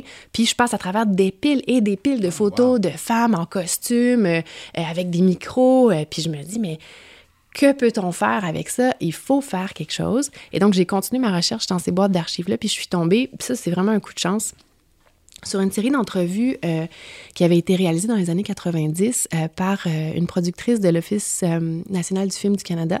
Elle voulait faire un film sur les sur l'âge d'or du jazz, dans le fond, au Québec. puis, donc, les années 20, les années 30, les années 40. Puis, en creusant, dans le fond, le sujet, elle avait réalisé qu'il y avait peu de personnes qui avaient travaillé dans ces années-là, qui étaient encore aptes ou disponibles ou qui avaient envie d'en parler. Puis, les gens qu'elle a trouvés, c'était les femmes qui dansaient, dans le fond, sur la scène de variété avec les musiciens jazz. Et puis, euh, donc, ce documentaire-là qui s'appelle euh, Showgirls euh, par Malin Lamb, qui dure, si je me rappelle bien, une cinquantaine de minutes, inclut certains des extraits, justement, de ces femmes-là. Mais les entrevues originaux, qui n'ont pas été, justement, éditées, existe aux archives de l'Université Concordia. Eh ben. Et puis, je suis entrée dans cet univers-là. J'étais fascinée du début à la fin. C'est euh, plusieurs femmes qui parlent, qui sont rendues là à 80 ans pour certaines. Tu sais, c'est des femmes d'un certain âge qui se mettent à démontrer certaines des danses exotiques qu'elles faisaient, euh, euh, qui, qui, parlent justement de leur carrière. Puis la question que je me posais tout le long, mais c'est est-ce que c'est du jazz?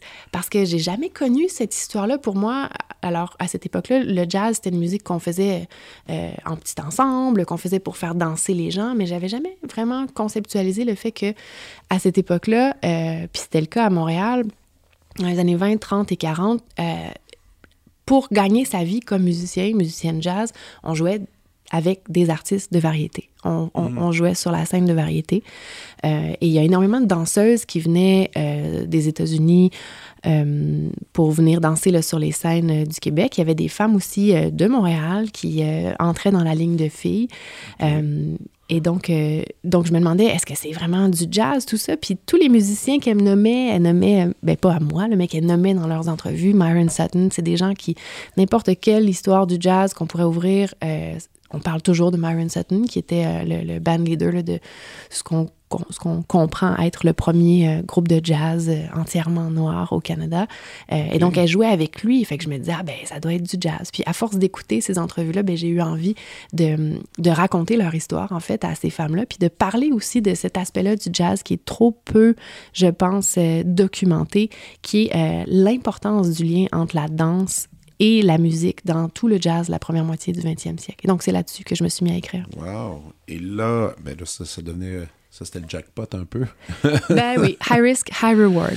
Et c'était la première fois que tu, je dis explorer, mais que tu touchais justement. Ben, il y a un côté féministe dans tout ça. C'était la première fois que tu faisais un, travail avec cet angle-là? Euh, non, j'ai fait, euh, j'ai fait la majorité de mes travaux euh, de bac puis de la maîtrise sur la, la place des femmes dans l'histoire de la musique en général. C'est vraiment ça qui m'intéressait. Donc, je pouvais le faire en pop, en rock. En... Oui, oui, absolument. mais donc, oui, je voulais parler du Québec puis je voulais parler des femmes. Et donc, donc j'ai écrit beaucoup sur les danseuses, mais j'ai découvert dans mes recherches la pianiste Vera Gilaroff, qui était une pianiste qui faisait du ragtime, mais qui faisait du pop, du stride ce qui était le jazz à cette époque-là. je veux dire, dans les années 20, ça ben s'appelait peut-être pas jazz ou ça s'appelait jazz, mais c'était conçu comme faisant partie de cette grosse étiquette-là. Moi, j'aimerais quand même que, ben là, tu, fais, tu complètes ton doctorat avec ça, avec, avec tes sujets. Euh, qu'est-ce qui se passe une fois le doctorat terminé? Parce que ça, c'est quand même une drôle de période pour n'importe qui. T'es épuisé, t'es à bout de... d'étudier. Est-ce que tu as eu une période d'adaptation? Qu'est-ce que tu as fait exactement? Oui, ben euh, c'est une période qui est particulière parce que c'est un long marathon faire son doctorat. Euh, c'est 280 pages de thèse que j'ai écrit, puis que trois personnes ont lu, puis euh, mhm. pour me donner... Qui, est disponible. dans, moi, du coup, la mienne est encore à l'Université McGill, là, dans leur bibliothèque de thèse, là, que tu peux aller consulter, qui, en fait, un endroit assez agréable parce que tu vas là, puis toutes les tailles sont tous alignées, puis là, tu commences à piger ici et là, puis il y a des super bons sujets qui sont là, mais ouais, comme tu dis, trois personnes ont lu ça, puis là, c'est... Ben, en tout cas, à cette époque-là, j'avais donné des conférences et tout, mais mm-hmm. euh, il y avait... Euh, et donc, je me disais, ben, qu'est-ce que je, qu'est-ce que je peux faire avec ça? Puis, euh, évidemment, j'aimais la recherche, euh, j'aimais jouer du violon, mais euh, j'adore l'enseignement depuis toujours. Donc, en filigrane de toutes les années là, dont je viens de te parler, j'ai toujours enseigné le violon aussi en privé, par exemple, à des étudiants, étudiantes qui venaient chez moi, ou en studio, dans le fond, dans les écoles de musique dans lesquelles je travaillais. Puis, et donc, je me suis dit, ben, peut-être, parce que cette époque-là, il faut le dire, justement, c'était cette cette phase-là de la vie où on vient de déposer sa thèse de doctorat et puis on se dit, ben, j'aimerais vraiment ça être prof d'université, mais euh, le chemin entre le doctorat et euh, le métier de professeur euh, est différent pour chacun, chacune d'entre nous. donc, j'avais des chargés de cours des charges de cours pardon, dans deux endroits. J'enseignais au département de musique, à la faculté de musique de McGill. J'enseignais aussi à l'Institut genre sexualité féminisme de McGill, donc les cours en études féministes. Puis j'enseignais là. Euh, puis je me suis dit à un moment donné, ben peut-être que dans le fond, euh, c'est pas l'enseignement universitaire euh, qui est la clé pour moi. Peut-être que c'est l'enseignement en général. Et donc, après quatre ans de charge de cours, à essayer justement là, de, de, de, faire ma place dans ce milieu-là, je suis retournée enseigner au primaire. Ouais, euh, j'ai enseigné l'anglais pendant deux mois dans une école de la région où j'habitais, puis euh, j'ai vraiment adoré ça. Puis j'étais même sur le point euh, de commencer ma maîtrise qualifiante en enseignement. Oui au moment où euh, Isabelle Héroux du département de musique de l'UQAM m'a appelé pour me dire Ah, on chercherait quelqu'un pour euh, donner la charge de cours euh, en histoire du jazz. Ça t'intéresse-tu? Puis je venais d'écrire, ben je venais, il n'y avait pas si longtemps, j'avais ben écrit ma thèse justement là-dessus. Et donc, j'ai accepté la charge de cours. Et puis, en entrant à l'UQAM, j'ai j'ai tellement aimé l'environnement de travail que ça a été comme un peu pas un signe, mais euh, un nouvel objectif, en fait. un, nouvel objectif que je m'étais mis de dire, ah ben, euh, j'aimerais ça être ici, mais j'aimerais ça rester aussi. Ici. Ben oui, non. Puis, c'est drôle que, que tu as fait l'enseignement au primaire. Je connais plein de gens qui ont fait des doctorats et qui sont allés enseigner au primaire, au secondaire après. Euh, mine, parce que c'est pas évident. Il y, a, il, y a, beaucoup de gens. Il n'y a, pas toujours autant de postes qu'on peut imaginer. Ben, c'est quand même cool que l'enseignement est resté à la base, je veux dire, de ta pratique, que ce soit avec des enfants ou encore des adultes, de jeunes adultes. C'est présent. Moi, j'aimerais ça quand même qu'on parle un peu euh, de DIG, DIG, les différences et inégalités de genre dans la musique au Québec, qui dans, dont tu es encore la directrice euh, scientifique. Peux-tu m'expliquer un peu ce, réseau? Parce que juste, juste un peu comment ça s'est fondé, comment ça fonctionne, qui peut participer à ça? J'aimerais ça que tu me, tu me vulgarises. Pas vulgarises, mais que tu m'expliques bien qu'est-ce que c'est.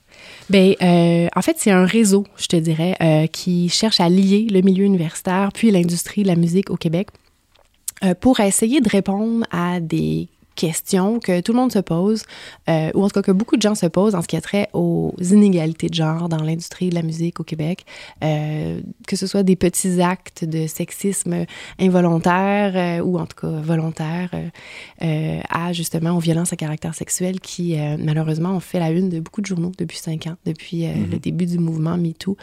Malheureusement, mais heureusement aussi en même temps qu'on est au courant de, de tous ces gestes-là, je veux dire que, que c'était déclaré puis que médiatiquement on est plus alerte. absolument. Ah, je suis absolument, c'est important. Euh, c'est important de, Ça a été un changement important parce que je pense qu'avec MeToo, on a compris que c'était pas des situations isolées de femmes mhm. parce mhm. qu'elles sont majoritaires, malheureusement, comme victimes. Il y a des hommes aussi, des personnes non-binaires aussi. Mais les femmes sont majoritairement victimes euh, de violences à caractère sexuel dans l'industrie de la musique. Euh, puis je pense que ça a été la première fois en 2017 où on a compris que c'était pas un enjeu individuel, que c'était vraiment un problème culturel, euh, collectif, collectif qui est partagé. Puis ça, ça a, créé, ça a créé vraiment une nouvelle euh, solidarité entre les victimes qui n'étaient pas là avant. Mm-hmm. Et donc, dans ce contexte-là, Gig, euh, dig. Dig. Excuse-moi. C'est bon. Dans ce contexte-là, euh, j'ai voulu, euh, pour fêter les cinq ans, fêter, c'est pas un bon mot, là, mais célébrer, non plus, c'est pas le bon mot, je te dirais. Souligner. Marquer les cinq ans de, du mouvement MeToo en réanimant la conversation autour de ça. Euh, au Québec, euh, c'est étrange parce que c'est quelques mois avant le fameux, euh, la fameuse publication sur Twitter MeToo qu'il y a vraiment eu un gros moment de mobilisation. il y a eu une lettre qui a été signée par plus d'une centaine de professionnels de la musique qui demandaient en fait l'égalité dans l'industrie de la musique, ou en tout cas qui revendiquait le fait que qui demandait que ce soit plus équitable, que ce soit un milieu de travail plus équitable. Donc, des, des artistes comme Marianne Moffat, par exemple, les Sœurs mhm. Boulay, qui se sont présentés comme étant les porte, euh, porte-étendards, on pourrait dire, de cette lettre-là. Mais plein d'artistes euh, des Premières Nations, des artistes racisés aussi. Euh, donc, le, portrait qu'on en a vu dans les médias qui était beaucoup plus axé vers les chanteuses qui faisaient de la chanson francophone. dans le fond, si on lit la liste des signataires, il y avait vraiment un, un profil très diversifié de signataires qui, qui voulaient que ça change. Ça, c'était en 2017, en juin 2017. Puis pour euh, les cinq ans, dans le fond, de cet événement-là qui, qui, est arrivé cet été, j'ai voulu relancer, réanimer la discussion parce que euh, 2017 a réglé certaines choses, mais pas tout. Puis je voulais pas que ça soit une sorte de... De, de vague. De vague qui ensuite euh, s'échoue sur la plage puis qu'il n'y ait plus rien qui change. Euh, et donc, j'ai lancé ce réseau-là dans le but de mettre en commun la recherche qui se fait en, universitaire, en milieu universitaire, puis les savoirs qui sont développés dans l'industrie de la musique, puis les, les, les modalités d'action qui sont possibles aussi. On, on, veut changer le monde, mais on peut pas tout changer le monde tout seul, tout d'un coup. Donc, dans ma vision, je voyais que c'était important de regrouper les différentes personnes qui ont à cœur un milieu plus équitable de travail euh, et de, de, de, de voir ben, qui peut faire quoi? Qui est capable de changer quoi. Puis en changeant chacun certaines petites choses, je me disais qu'on en arriverait à en faire un milieu de travail euh, plus sain pour, euh, mm. pour mes étudiants, mes étudiantes euh, ici, mais pour l'ensemble du milieu, pour les publics aussi, pour qu'ils aient le droit de voir d'autres manières d'être une femme sur scène que celles qui, je crois, sont majoritairement accessibles en ce moment au Québec. Puis ce réseau, on peut s'inscrire, on peut participer. Je pense qu'il y, y, a des conférences des fois qui sont faites. Oui, ben, il a été lancé euh, avec une série de, de ce que j'appelais des rencontres-conférences. C'était euh, des demi-journées d'études en ligne en pleine pandémie. Ah oui. Euh, donc, il y avait. Ça, je me rappelle. Oui, ça se faisait. Tu te rappelles de la pandémie, oui? Voilà, mais, mais je me rappelle aussi de ces événements-là que tu publiais justement, mais ça se faisait en ligne. Oui. Donc là, maintenant, on, on, peut aller ailleurs avec ça. Oui, c'est ça. Ben, en fait, je te dirais très honnêtement qu'il y a eu énormément, il y a eu beaucoup de conférences. C'était des demi-journées d'études. et donc, il y avait chaque fois trois conférenciers, conférencières. Ensuite, j'avais, je réunissais des panel euh, d'experts, expertes qui venaient compléter un petit peu la perspective des, des, euh, des personnes euh, conférencières. On, a parlé de hip-hop, on a parlé de, de la radio, on a parlé de qu'est-ce que c'est jouer de la trompette dans un orchestre quand ben on est une femme. Donc, on a abordé plein de, plein de thématiques hyper intéressantes de manière très rapprochée à tous les vendredis pendant presque deux mois et demi. on a couvert une grande diversité de genres, une grande diversité de profils, de professionnels de la musique aussi. Euh, et donc, suite à ça, euh, ce qui a été L'idée à la base de ça, c'était de mettre en contact les gens, euh, de diffuser ces savoirs-là au-delà du milieu universitaire, mais de mettre les gens en contact. Puis comment je l'avais envisagé à la base, ce projet-là, j'imaginais que ce soit une série de conférences qui serait récurrente. Donc, à chaque année, on pourrait mettre en, valeur les travaux de, de, différentes personnes, que ce soit des chercheurs, chercheuses indépendantes ou des, mhm. des, professionnels de l'industrie euh, de la musique. Euh, mais en mettant les gens en commun, ce qu'on a eu envie de faire, c'était euh, beaucoup plus de développer des projets concrets pour changer l'industrie de la musique. Le premier projet sur lequel on a envie de se pencher, c'est ce qui s'appelle la cartographie inclusive des ressources en musique au Québec. Qui vient d'une discussion euh, entre différentes organisations féministes, euh, Femmes en musique, qui est un groupe Facebook justement qui réunit là, plusieurs femmes euh, de l'industrie. Ça s'appelle Femmes en musique? Femmes en musique sur Facebook. Euh, Montreal Women in Music, qui est beaucoup plus dans le réseautage. Lotus Collective Montreal Co-op, qui est une coopérative qui offre des, souvent les premières opportunités là, de spectacle à des... des beaucoup d'artistes racisés okay. qui sont basés à Montréal, mais aussi un petit peu partout au Québec. OK. Donc, euh, il y avait aussi le, nouveau comité euh, diversité, femmes, inclusion de la Guilde des musiciens et musiciennes du Québec qui faisait partie de ces premières euh, conversations-là. donc, en jasant, on s'est dit qu'est-ce qui serait le plus utile aux artistes marginalisés. Puis on a réalisé que ce qui était le plus utile, ce serait de démocratiser ou en tout cas de rendre plus accessibles les ressources qui sont déjà disponibles aux artistes. Donc, quelqu'un qui veut faire financer son projet, si tu sais pas c'est quoi le Conseil des arts et des lettres du Québec, ben, ça va être difficile de faire financer un projet de création. Donc, de, Très difficile si tu sais pas euh, la différence entre des droits d'auteur, des droits voisins, comment savoir si tu as des, redevances qui te sont dues suite à un enregistrement mhm. d'album? Donc, on a créé vraiment une cartographie euh, au sein de laquelle il y a six différentes grandes bulles. Euh, formation, financement, soutien et services, découvrabilité, organisation, regroupement. Dans le fond, les regroupements professionnels, savoir euh, ben, si je suis violoniste, est-ce que c'est la guilde ou c'est l'UDA, dans le fond, qui ah est mon syndicat. Donc, on part des connaissances quand même de base pour fonctionner dans ce milieu-là, jusqu'à des, des, des, connaissances beaucoup plus ciblées. Euh, par exemple, on a dans l'onglet... Euh, financement, toutes les subventions qui ciblent en particulier des artistes euh, immigrants, immigrantes. Euh, on a toutes les subventions qui ciblent en particulier les artistes des Premières Nations. Donc, au lieu que quelqu'un se perde dans les dédales labyrinthiques de chacun de ces sites-là, on peut suivre, dans le fond, en cliquant la cartographie puis se dire, bah, qu'est-ce que je veux faire? Moi, je veux faire un album. Donc, en suivant les différents chemins, on peut se rendre à comment faire financer cet album-là selon qu'est-ce que c'est. Est-ce que c'est du pop? Est-ce que c'est franco? Est-ce que c'est anglo? Euh, donc, c'est le premier projet sur lequel on, s'est lancé. Euh, la première version de cette cartographie-là a été publiée en 2021. Puis, à chaque année, dans le fond, on la remet à jour en publicisant euh, les nouvelles opportunités qui sont accessibles aux artistes. Donc, on, est là. Ça a été le premier projet qu'on a lancé en collectif suite à cette série de conférences-là. Puis ça, c'est, ça, c'est un autre projet en dehors de l'université, ça, que tu fais? Ben c'est pas en dehors. Moi, je vois ça comme de la recherche-action. Euh, euh, on pourrait l'appeler la recherche collaborative ou la recherche participative, mais pour moi, cette idée-là, c'est vraiment de, de mettre là, euh, en valeur l'expertise qu'on a dans le milieu universitaire en recherche. C'est de la recherche qu'on doit faire pour trouver où sont les subventions, euh, où sont. Mhm. Euh, euh, comprendre c'est quoi la différence entre des regroupements qui sont reconnus au sens de la loi pour te représenter en tant qu'artiste, puis les autres regroupements qui ont d'autres fonctions qui sont importantes aussi, mais qui sont pas nécessaires, qui ne sont pas exactement la même chose là, sur le mm. plan euh, de la représentation syndicale. Donc ça, c'est de la recherche. On est bon dans l'universitaire pour faire de la synthèse aussi, pour, euh, pour organiser le matériel d'une manière que ce soit clair. Euh, mais c'est vraiment l'industrie de la musique qui sait c'est quoi la différence entre les différents, les différents besoins des artistes. Donc, le, on a eu besoin de parler à beaucoup de gens dans l'industrie de la musique pour savoir ah, pourquoi tel organisme, par exemple comme le CAL, qui finance autant la création, puis lorsqu'on on cherche à financer un album, par exemple, ben, on va plus aller vers euh, Musique Action, par exemple. Pourquoi mhm. ça s'organise comme ça? Pourquoi, pourquoi est-ce que les organisations se sont euh, développer autour d'un mandat spécifique. Euh, donc, c'est vraiment en travaillant ensemble les savoirs, les expertises du milieu universitaire, puis les savoirs et expertises de l'industrie qu'on a pu développer ce projet-là. Oui, oui, c'est le terrain qui rencontre euh, la pensée un peu. puis, comment, comme tu dis, organiser. Organiser tout ça. C'est vrai que c'est assez pêle-mêle quand on est musicien et qu'on se lance là-dessus. Ça peut être frustrant. Mm, ben on ne connaît pas les codes puis de, de, tout ça, puis comment ça fonctionne. Euh, écoute, le temps file tellement qu'on est rendu à la prescription.